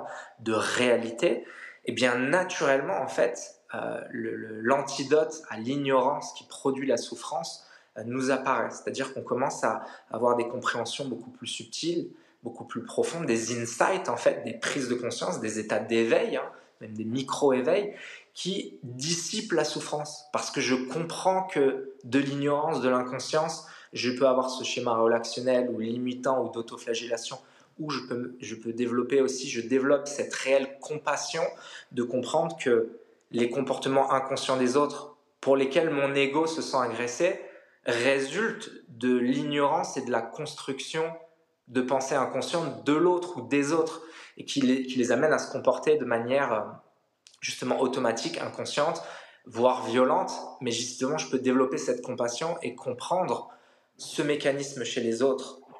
Et, et, de ces compréhensions de plus en plus unifiées naît un état de conscience différent. Et un état de conscience différent, c'est pas forcément euh, on va être heureux, on va, euh, c'est la joie, c'est le bonheur. C'est déjà la paix, le sentiment de paix. Et le sentiment de paix se développe et finalement va, va venir être quelque chose qui, qui est un état beaucoup plus naturel pour un être humain quelque part l'état d'équilibre d'un esprit humain si on était dans une conscience collective beaucoup plus harmonieuse, beaucoup plus sage, beaucoup plus au contact de la réalité fondamentale de ce que, de ce que peut être la vie, et bien finalement cet état de paix, c'est presque l'état normal d'un être humain. C'est presque l'état avec lequel on arrive au monde et après on est chargé d'expériences, de traumas, de croyances, d'illusions, et là naît la souffrance mentale. Mais si on peut retrouver cette vacuité, tu parlais de, de Bruce Lee, qui disait vider sa coupe pour pouvoir recevoir, ben, c'est quelque part se décharger de tous ces poids, de toutes ces mémoires, même psychogénéalogiques, transgénérationnelles, etc. C'est un travail de tout instant. Mais pour trouver cet état de, lucidité, de pleine conscience, dont émergerait une paix. et une paix contagieuse. Si je vibre paix, harmonie, compassion, c'est pas un truc, euh, comment dire, une espèce de, principe euh, euh, superficiel, tout le monde il est beau, tous les gentils. C'est vraiment une question de conscience profonde et de, de, vibration, de fréquence. Si je vibre cela, c'est aussi quelque chose qui est contagieux, qui émane de moi et qui va influencer les autres autour de moi. Et comme nous sommes tous en intrication, en interdépendance, on rejoint les autres enseignements, c'est quelque chose qui participe aussi à la paix collective. Même si c'est un degré infime, je participe tout de même à la paix dans le monde si déjà moi, je tâche d'être en paix. Et c'est aussi une responsabilité qui émerge de cette conscience, de notre interdépendance. Et de se guérir soi, c'est guérir un fragment, un, atome du monde. Hmm. tu vois, c'est c'est là que la, méditation, c'est quand même assez transformateur parce que tout ça, c'est des choses que tu cherches pas forcément au début. Tu vois, chacun vient à la méditation pour ses raisons, qui parfois sont d'ordre très pratique. Euh, et, et, en continuant un peu cette exploration-là intérieure, tu, tu, en arrives à des états de conscience, justement, à des prises de conscience, à des révélations parfois qui peuvent être un peu euh, transformatrices qui vont au-delà même, par exemple, d'un sportif qui va démarrer la méditation pour améliorer sa concentration, euh, mmh. sa capacité à être attentif, à être présent euh, lors d'un combat ou d'un match. C'est ce que tu dis d'ailleurs, c'est ça qui est super, c'est qu'on commence, et certainement pas la méditation pour... On n'imagine même pas qu'on peut arriver à, certaines compréhensions, à certains un ressenti si viscéral, si, si profond, si total avec un certain mode d'interaction avec la vie, on ne le recherche pas, et j'ai envie de dire heureusement quelque part, parce que c'est quelque chose qui se produit qui est au-delà de la volonté. Tant que ça reste de l'ordre de la volonté, de l'intellect, on passera toujours à côté de, de ces prises de conscience, parce qu'elles sont au-delà d'une activité purement intellectuelle, cérébrale. c'est retrouver un peu euh, notre activité essentielle, celle que l'on pourrait avoir. Euh, en tant qu'humain justement qui vibre à son, à son plein potentiel. Mais la combinaison des deux est hyper intéressante et hyper importante, surtout pour nous peut-être qui essayons de transmettre et de s'en servir dans notre pratique de préparation physique, préparation mentale. Le fait de d'illustrer, euh, d'alimenter cette, euh, cette expérience, cet aspect empirique par de la théorie. Et ce qui a été fait sur la méditation, c'est incroyable en termes de neurosciences et tout ça. Et eh ben, ça permet aussi euh, bah, de pouvoir parler différents langages, de pouvoir l'exprimer de différentes façons, l'expliquer quoi. Et ce qui a été fait sur les neurosciences et la méditation, sur le bouddhisme aussi, j'ai lu quelques livres, la Bouddha autour des neurosciences, tout ça. Je dis c'est fou parce que en fait euh, ces, ces gens-là, il y a des milliers d'années, avaient découvert ces pratiques-là et de façon très empirique. Aujourd'hui, on se rend compte qu'il y a vraiment un fonctionnement neuronal et cérébral impliqué dans tout ça, quoi. Totalement. On peut l'expliquer de façon très scientifique, très concrète. Quoi. C'est ce que tu dis et c'est, c'est, à la fois garder les racines de l'arbre, rester dans l'ancrage, les pieds sur terre et d'avoir la cime des arbres, le feuillage, les branches, la tête dans les étoiles, hein. les pieds sur terre, la tête dans les étoiles, les racines, le feuillage, les branches. Mmh. De voir la méditation comme quelque chose qui qui peut être un outil fantastique dans plein de dimensions de, nos vies et qui est complètement étayé par la science, euh, qui est aussi un peu la porte de notre pharmacie interne. Euh, on le sait que maintenant, on le sait maintenant dans, à côté de plein de thérapies, en parallèle euh, de la médecine allopathique, la médecine moderne, un peu à l'image de ce qui est fait en Asie, la méditation, elle devient le, le, principal outil parallèle à, aux thérapies, à la médicamentation que ce soit pour euh, les, les, états dépressifs, les troubles psychologiques, que ce soit euh, pour les cancers, que ce soit pour les maladies chroniques. Les douleurs chroniques, toutes ces choses-là. La méditation, ce n'est plus à prouver, c'est aussi notre potentiel d'auto-guérison que l'on ouvre, que l'on libère grâce à la méditation. Donc, comme tu dis, il y a le pont entre la science et la spiritualité. Et il y a le pont entre le passé, la connexion entre le passé, tout ce qui avait été étudié de manière empirique et réalisé et compris par les sagesses et les sages euh, l'époque, euh, enfin à d'autres époques, mais c'est aussi à la fois le futur dans le sens où si on réalise notre potentiel, notre capacité d'être humain à réaliser un autre niveau de conscience via des voies telles que ce que l'on appelle la méditation aujourd'hui, c'est potentiellement la création d'un futur avec une conscience beaucoup plus vaste à l'échelle collective.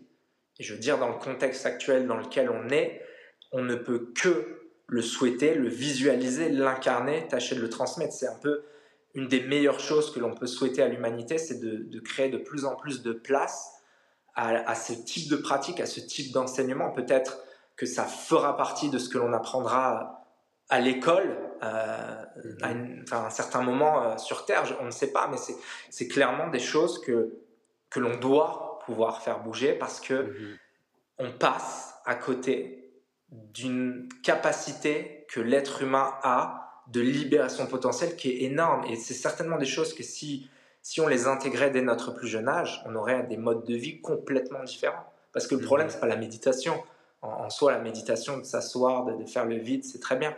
Mais c'est la transformation, comme tu dis. C'est l'état de conscience au sens large qui opère naturellement. C'est ça qui nous intéresse. Mhm. Ouais, c'est ce que j'essaye de faire, moi, à travers méditation, mmh.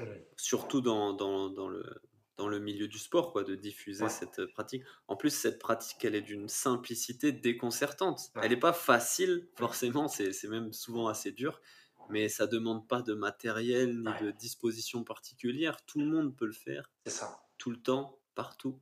Partout. C'est accessible à tous, 100% gratuit, mmh. euh, pour les plus jeunes, les moins jeunes pour tout le monde.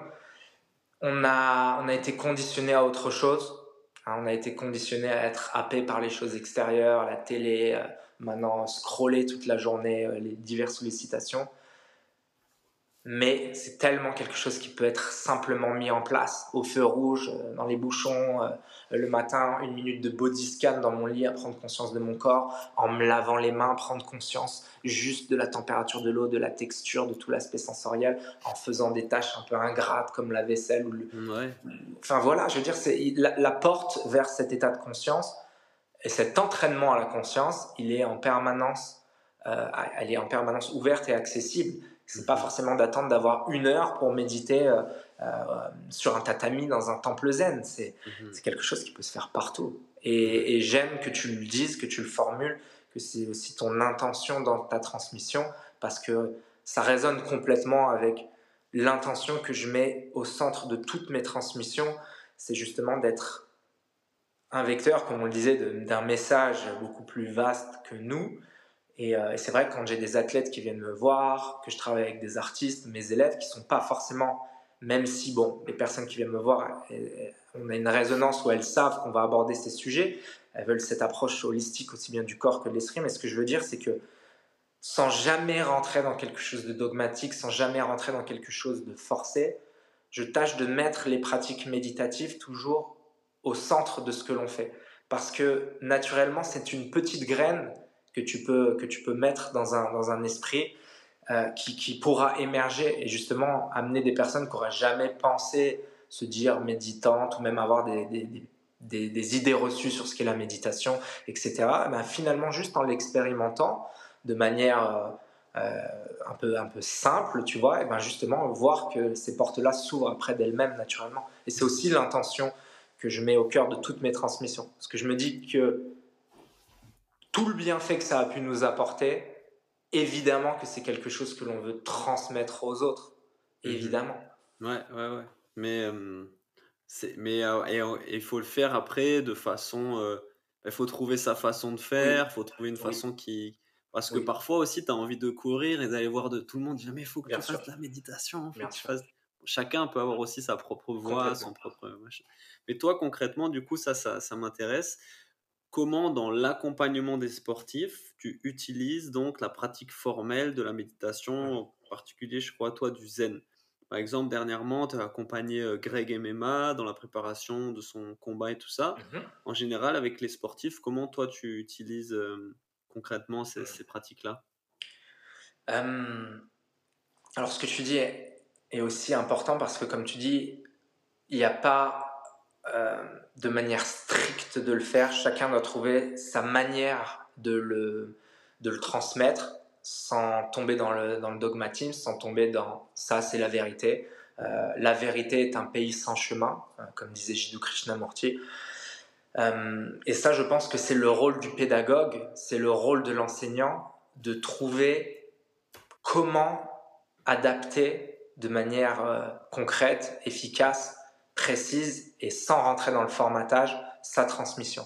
Mhm. Euh, c'est des questions que je me suis posées pendant des années et le fait d'avoir beaucoup pratiqué avant m'a aussi permis de prendre réellement le temps avant d'intégrer la transmission de cette partie méditative telle que je le fais aujourd'hui, qui est vraiment au cœur de, mon accompagnement. Eh ben, j'ai mis des années au début, j'étais réellement plus que dans la partie préparation physique, entraînement, personnel training. Et mhm. c'est avec le temps, quand j'ai estimé avoir suffisamment d'intégrité, de pertinence, de recul sur ces pratiques, donc en l'occurrence la méditation, que je me suis posé les bonnes questions sur comment est-ce que je vais pouvoir l'intégrer au cœur de ma transmission, mais d'une manière accessible. Accessible et ouverte. Mhm. Et finalement, même si j'utilise des biais euh, toujours similaires, évidemment, et ça, j'imagine, c'est la même chose pour toi en tant que pédagogue et que quelqu'un qui accompagne au niveau de la préparation mentale, on adapte aussi notre transmission à chaque profil. on a une manière de transmettre différente pour peu qu'on sache vraiment recevoir la personne, la personnalité à laquelle on a affaire. Et bien déjà ça, c'est unique. On a une transmission unique, bien que très proche avec chaque personne. Donc ça déjà pour moi c'est un point essentiel, c'est l'individualisation la manière dont je vais le faire passer. Après, en général, j'aime bien utiliser plusieurs outils parallèles à la méditation formelle, comme les techniques de respiration, que ce soit la respiration fonctionnelle, euh, le pranayama, différents types de respiration, euh, parce que euh, tout simplement, le fait de se concentrer sur cette respiration, on l'a évoqué brièvement tout à l'heure, c'est aussi le lien entre le corps et l'esprit, c'est une manière de d'influer sur son état de conscience, d'influer sur sa physiologie aussi la respiration.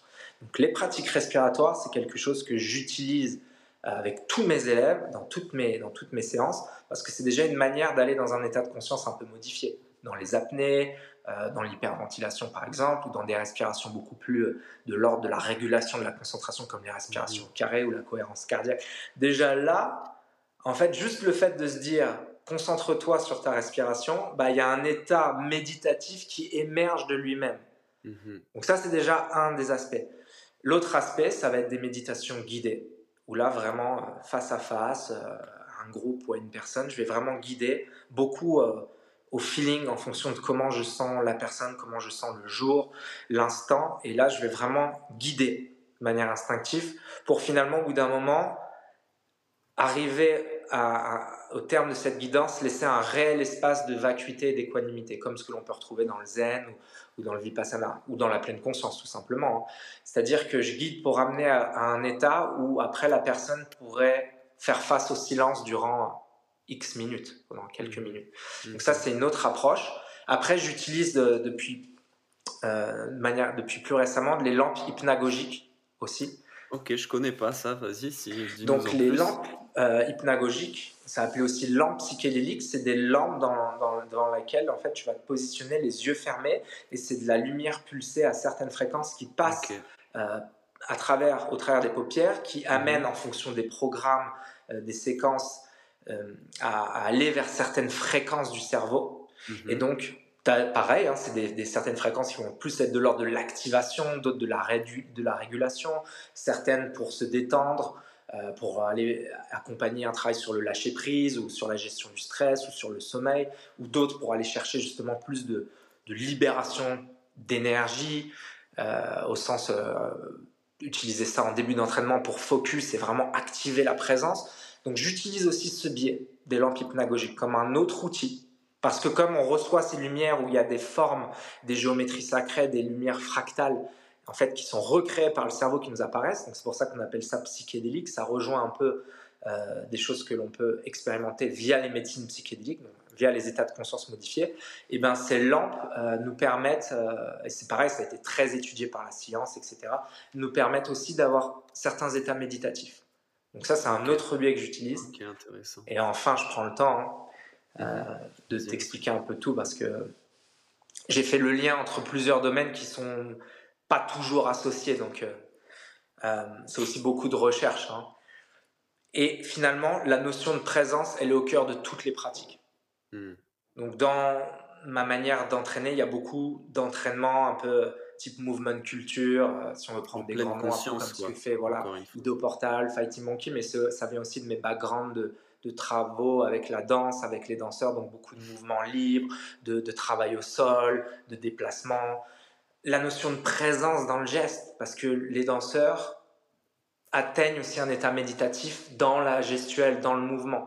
Donc finalement, cette notion de présence, d'être totalement à ce que tu fais, eh ben, c'est aussi associé à l'entraînement, que ce soit de l'entraînement de mouvement comme ce que l'on disait là, ou alors vraiment de la prépa physique intense, que ce soit de l'altéro, du sprint, des anneaux, des lancers.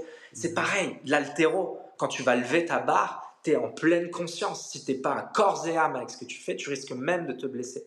Donc mhm. finalement, je tâche de faire le pont entre respiration, méditation, lampe, etc.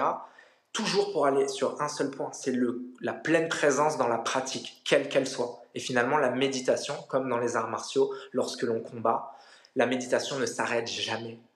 Le moindre geste est une possibilité d'être en pleine conscience et d'être en pleine méditation. S'entraîner en pleine conscience, c'est ça le but aussi. Hein, le moindre ressenti, la moindre respiration, pleine conscience. Mm, mm, mm, et ça, c'est très transposable à la performance, évidemment. Ouais. Et, et tu le vois, c'est vrai que chez les danseurs, notamment quand il y a de la chorégraphie à plusieurs, encore une fois, tu n'as pas d'autre choix que d'être totalement concentré et vigilant et, dans le moment parce que si, si tu loupes ton truc, ben, toute la chorégraphie du groupe, elle est, elle est loupée. Et donc, c'est ça parfois qui est plus dur quand on est dans un sport, notamment dans un sport individuel, c'est parce qu'on doit avoir cette exigence pour nous-mêmes de, de, faire preuve de cette précision et de cette vigilance totale à l'instant est ce qu'on est en train de faire qui nous est pas forcément imposé par un groupe, ou je pense aussi à un chirurgien. Un chirurgien n'a d'autre choix que d'être totalement présent à ce qu'il fait. Il n'a pas droit à l'erreur, tu vois. Exactement. on devrait essayer d'être dans cette intention, dans cette recherche de précision, d'excellence. Et finalement, c'est là où on voit que ça n'a rien d'extraordinaire du tout. C'est-à-dire qu'on mmh fait tous plus ou moins acte de vigilance et de pleine présence à un moment donné ou un autre dans nos vies. Quand on mmh est confronté à des situations intenses où il y a un réel danger, où on a besoin de, par exemple, prendre soin d'un proche qui est blessé, d'un enfant malade, on va basculer dans un état de présence et de conscience totale parce qu'on en revient un peu à ce que l'on disait avec les, les guerriers, l'origine des arts martiaux, c'est-à-dire qu'on n'a pas le choix. Mhm. Si tu n'es pas en pleine présence, potentiellement, c'est quelque chose de, de, dramatique qui peut se produire. Donc, tu rentres dans cette rectitude et, et cette, cette, action consciente. Donc, on en est tous capables. Et c'est vrai que dans quelque part le surconfort parfois illusoire de la vie et ces choses-là, on a tendance à ne pas stimuler ces zones où on doit être justement en vigilance et en, et en conscience intensifiée. Mais euh, c'est quelque chose dont on fait l'expérience un jour ou l'autre. Et comme tu dis, certains domaines, les chirurgiens, euh, les pilotes, etc., les pilotes d'avion, les, les, pilotes de Formule 1, etc., ils sont, ils sont dans cet état parce qu'il n'y a juste absolument pas le choix.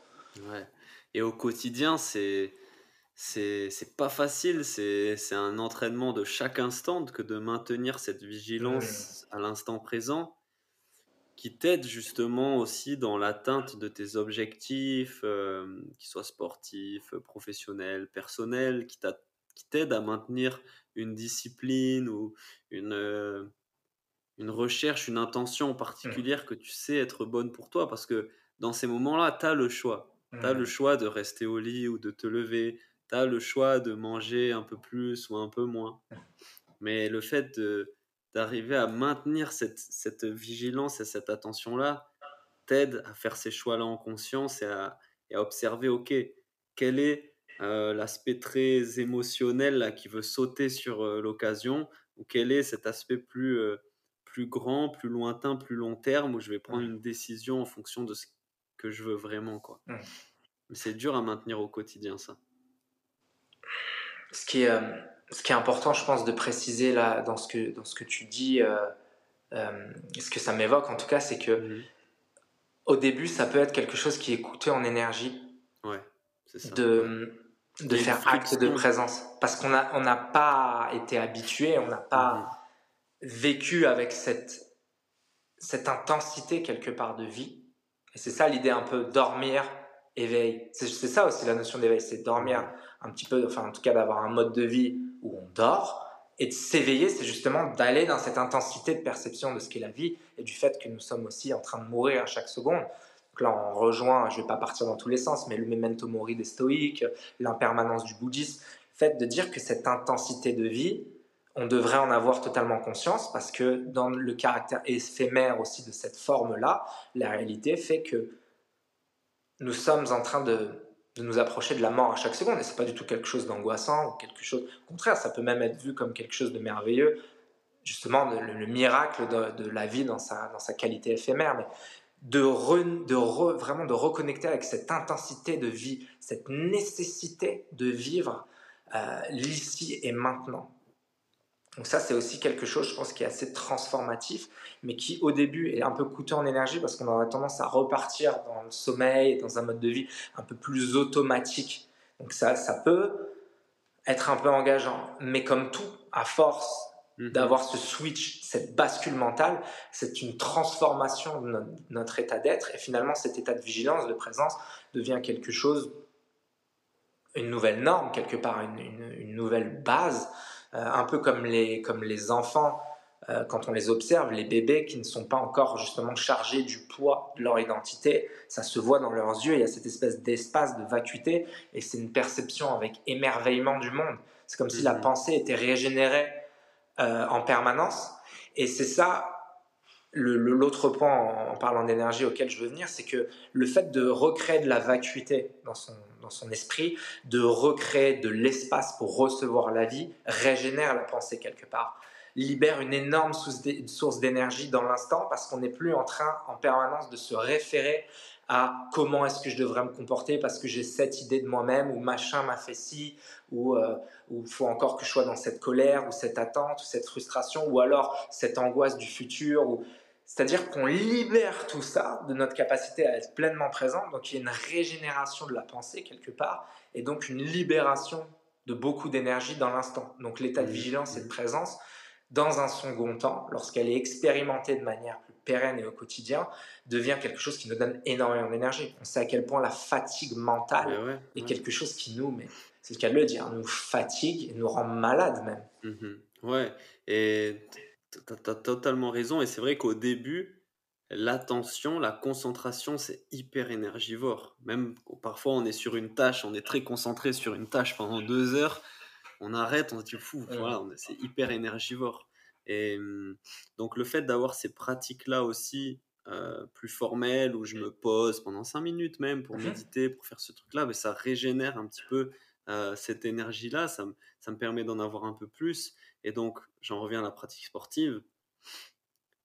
Mais essayer de faire ces, petits, ces petits breaks-là, un moment du combat où on est séparé, on a, on, a, on a 30 secondes pour remettre la ceinture, un moment du match où euh, voyez, un petit temps d'arrêt, le fait de revenir peut-être à sa respiration, à une pratique comme ça de pleine conscience, d'attention pour régénérer un peu cette, cette, euh, cette énergie-là peut être euh, très intéressant et c'est ça que j'essaie de transmettre aussi aux, aux sportifs. Ouais.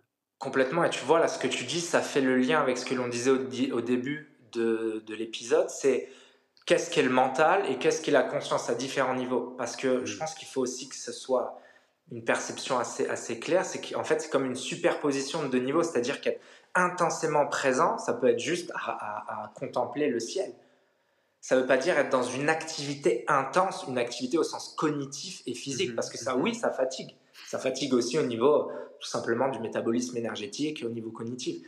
C'est-à-dire que c'est un peu la superposition. Je peux être intensément présent à une activité engageant le corps et l'esprit de manière forte, donc forcément ça crée une fatigue, mais en même temps en pleine présence. Comme je peux être en pleine présence dans une activité qui n'est pas coûteuse en énergie, comme simplement se promener, marcher.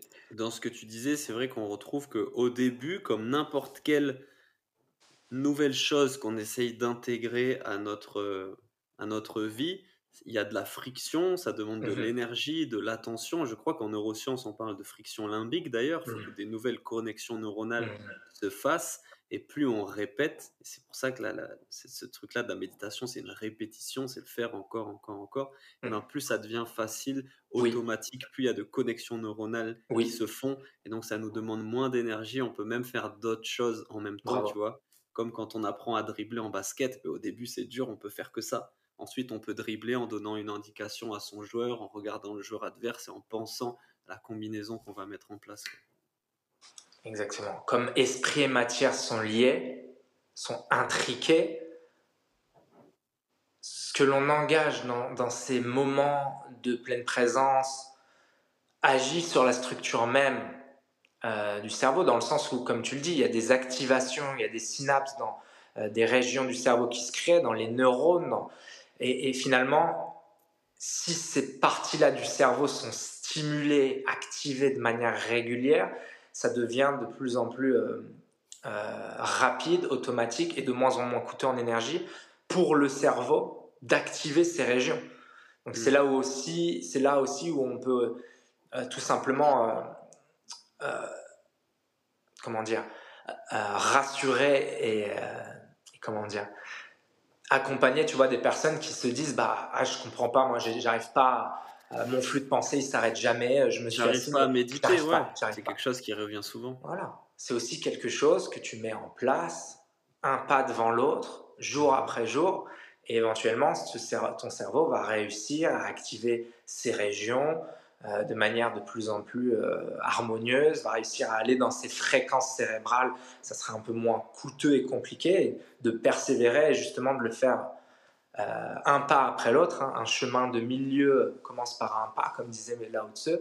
C'est justement pas voir l'énorme, l'énorme montagne devant toi, mais juste se concentrer à 7 secondes qui est juste là devant tes yeux, devant ton esprit, ou si tu arrives à faire le vide pendant 7 secondes, éventuellement le vide pendant une autre seconde, et éventuellement le vide pendant une autre seconde, la fois mm. X jours, X semaines, X mois, X années, là il y a une transformation euh, aussi bien au niveau de ton esprit que, que de la structure même de ton corps qui s'opère. Mm. Et ça, on peut rassurer aussi les gens, parce que je l'entends souvent, qui disent je n'arrive pas à méditer.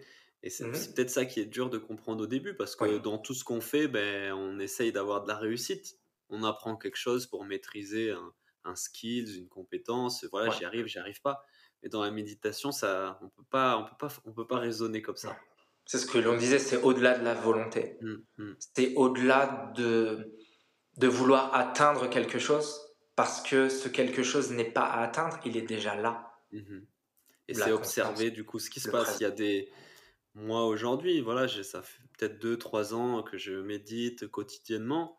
Il y a des jours, mon flux de pensée est peut-être très calme, il n'y a pas beaucoup de pensées, j'arrive facilement à me concentrer sur ma respiration. Mmh. Et il y a des jours, ben, c'est la furie, il y a plein de pensées qui se bousculent. Ce qui est intéressant, justement, c'est d'observer ça, de prendre cette température un petit peu. Ah, ok, aujourd'hui, c'était, mmh. il y avait du monde à l'intérieur.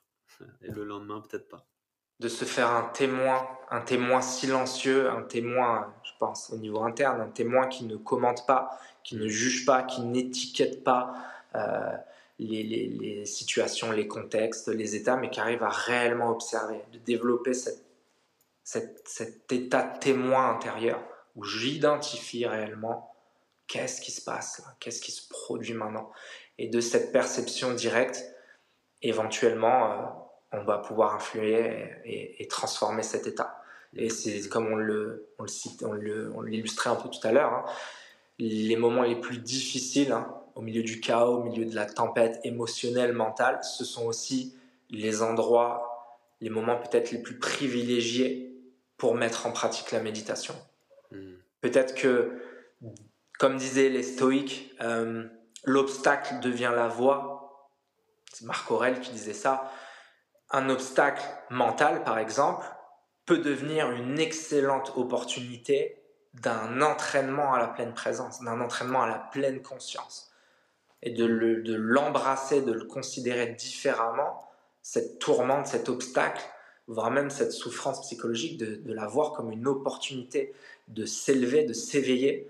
C'est aussi quelque chose de très puissant et de très transformateur, d'embrasser l'épreuve et de dire, OK, cette situation, je vais m'en servir pour basculer vers la conscience, pour aller un peu plus vers l'expression de mon potentiel. Hmm. complètement, complètement. Et toi, donc, quel conseil facile à mettre en application tu pourrais donner à un sportif, à un athlète qui souhaite améliorer son mental ou sa conscience, cette capacité-là de vigilance soutenue à, l'instant présent?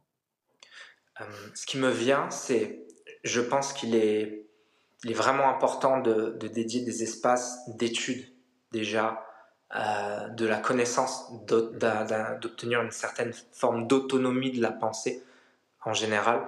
C'est-à-dire que je pense que de dédier un espace dans sa vie à l'étude de lecture, euh, que ce soit des enseignements, euh, que ce soit de la neuroscience, que ce soit des livres sur la pleine conscience, c'est important déjà que ces données, cette connaissance rentre aussi par le biais de l'intellectuel. Alors je dis des lectures, ça peut aussi être des podcasts. Euh, il y a Huberman par exemple qui parle euh, très très bien pour les anglophones de cela.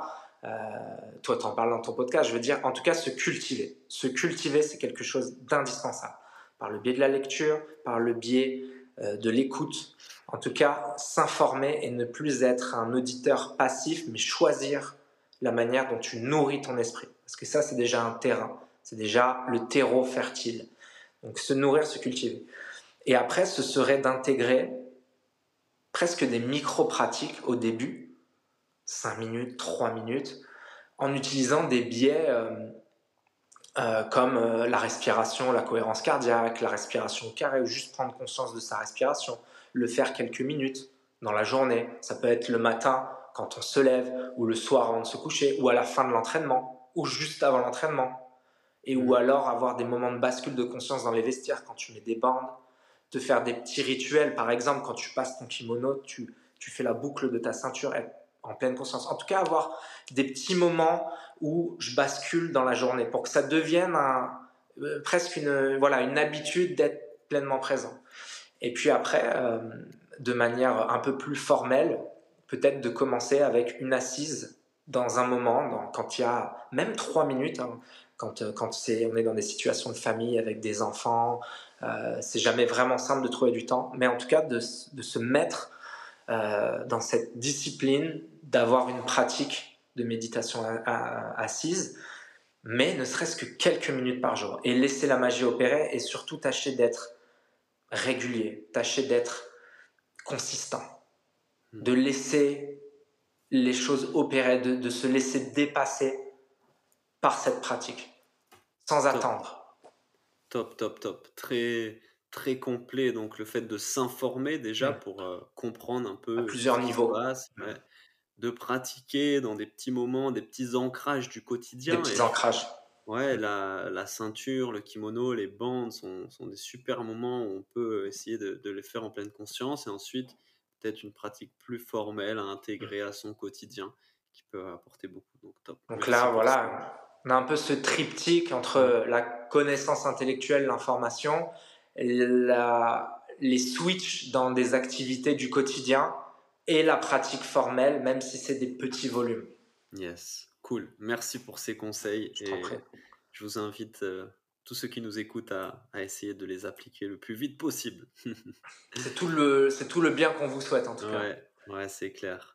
Euh, on va arriver bientôt à la fin du podcast. Là, j'ai des petites questions que je pose, que je pose à chaque fois à, la fin euh, pour les invités. Euh, la première, c'est quel est le livre qui a eu le plus d'impact sur ta vie dernièrement? Alors, hmm. écoute, j'ai envie de te répondre.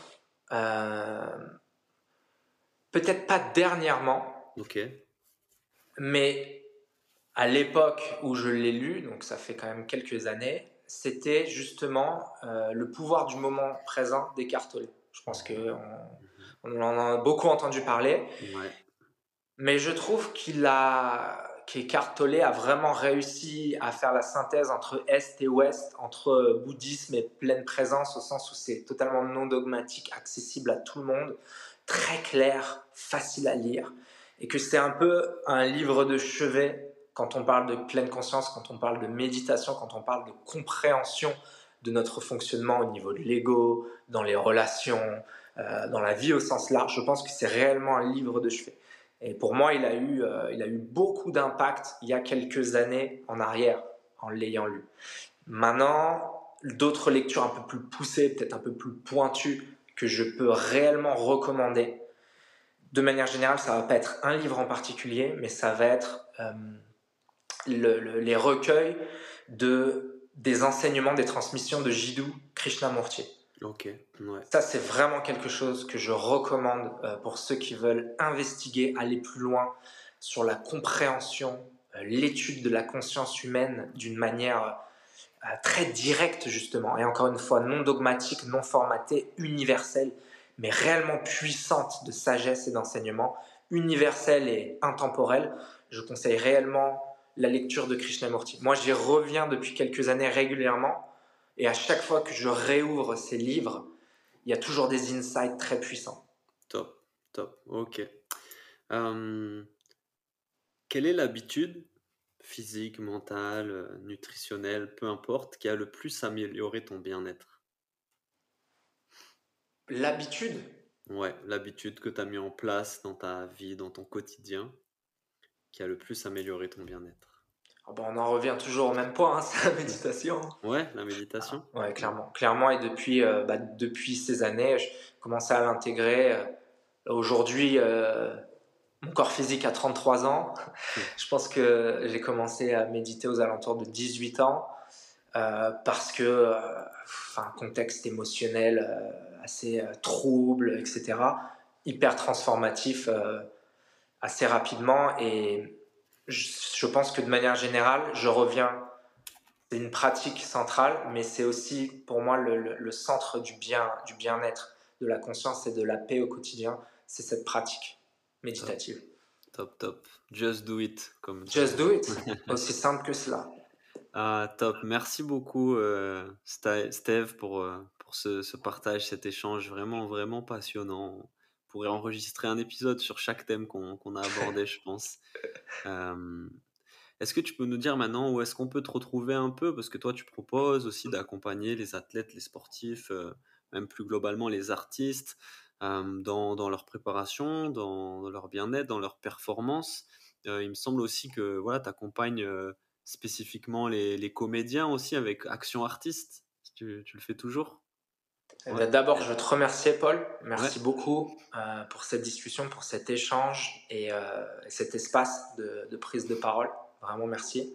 Je t'en prie, c'est un plaisir. C'est très, euh, très agréable mm. toujours d'être en résonance et d'échanger. Mm. après, concernant les endroits où on peut me retrouver, donc j'ai ce compte Instagram où finalement bah, je fais passer les infos par là, Steve Gentis sur Instagram ou quand il y a des stages, des workshops, des retraites, etc., bah, je le communique via ce biais. Euh, après, j'ai donc ce dojo à Paris pour les pratiques euh, personnelles et de manière un peu plus, euh, plus vaste au niveau géographique, et ben là, ça dépend. Je vais donner des conférences, des ateliers dans des festivals en fonction du calendrier ou des workshops ou des retraites. Donc, il y a un point de base à Paris et puis après, en fonction du calendrier, des interventions euh, sous différents formats en France, euh, voire à l'étranger. Euh, voilà. Top, top. Je mettrai toutes les petites infos en Ah oui, pardon, j'ai oublié de te répondre sur Action Artiste. Effectivement, ça fait partie justement des stages et des workshops, pour le coup, que je co-anime avec mon ami et associé Florian Beaumont, qui est un, cascadeur, un chorégraphe, un régleur de cascade très talentueux, qui vient aussi du background martial. C'est là que l'on s'est connus. Euh, et là, on a des formations donc, où on se connecte tous les deux. Lui, il apporte vraiment toute l'expertise sur la performance du cascadeur, la pratique martiale appliquée au cinéma, à la scène, etc. Et où moi, j'amène une préparation physique et mentale spécifique aux acteurs physiques ou aux artistes physiques, que ce soit danseurs, comédiens, cascadeurs, etc. Et ça, c'est à Paris. Génial. C'est un, un, chouette projet, ça. On n'en a pas énormément parlé, mais c'est top. Cool, bah, je mettrai toutes les infos. Vous regardez un petit peu le dojo de, dans lequel euh, transmet euh, Steve est, génial. Ça a l'air vraiment magnifique. Euh, moi, j'espère y passer bientôt. Bah, tu es le bienvenu hein. quand tu passes à Paris. N'hésite pas. Cool, cool. C'est l'inspiration du dojo de Matrix, de Morpheus originellement. Ouais, mais ouais, ouais, il y a de ça, il y a de ça. Et sacré dojo là. Quand tu rentres, tu prends la pilule rouge et tu bascules en Énorme, énorme, énorme. Euh, merci encore Steve, je suis obligé de te remercier pour, euh, pour, cette, euh, pour cet échange, ce partage. J'espère que ça vous aura plu, tous ceux qui ont écouté. Et voilà, je vous retrouve bientôt dans un nouvel épisode. Merci Steve. Merci aux auditeurs, merci Paul. Mmh. Ciao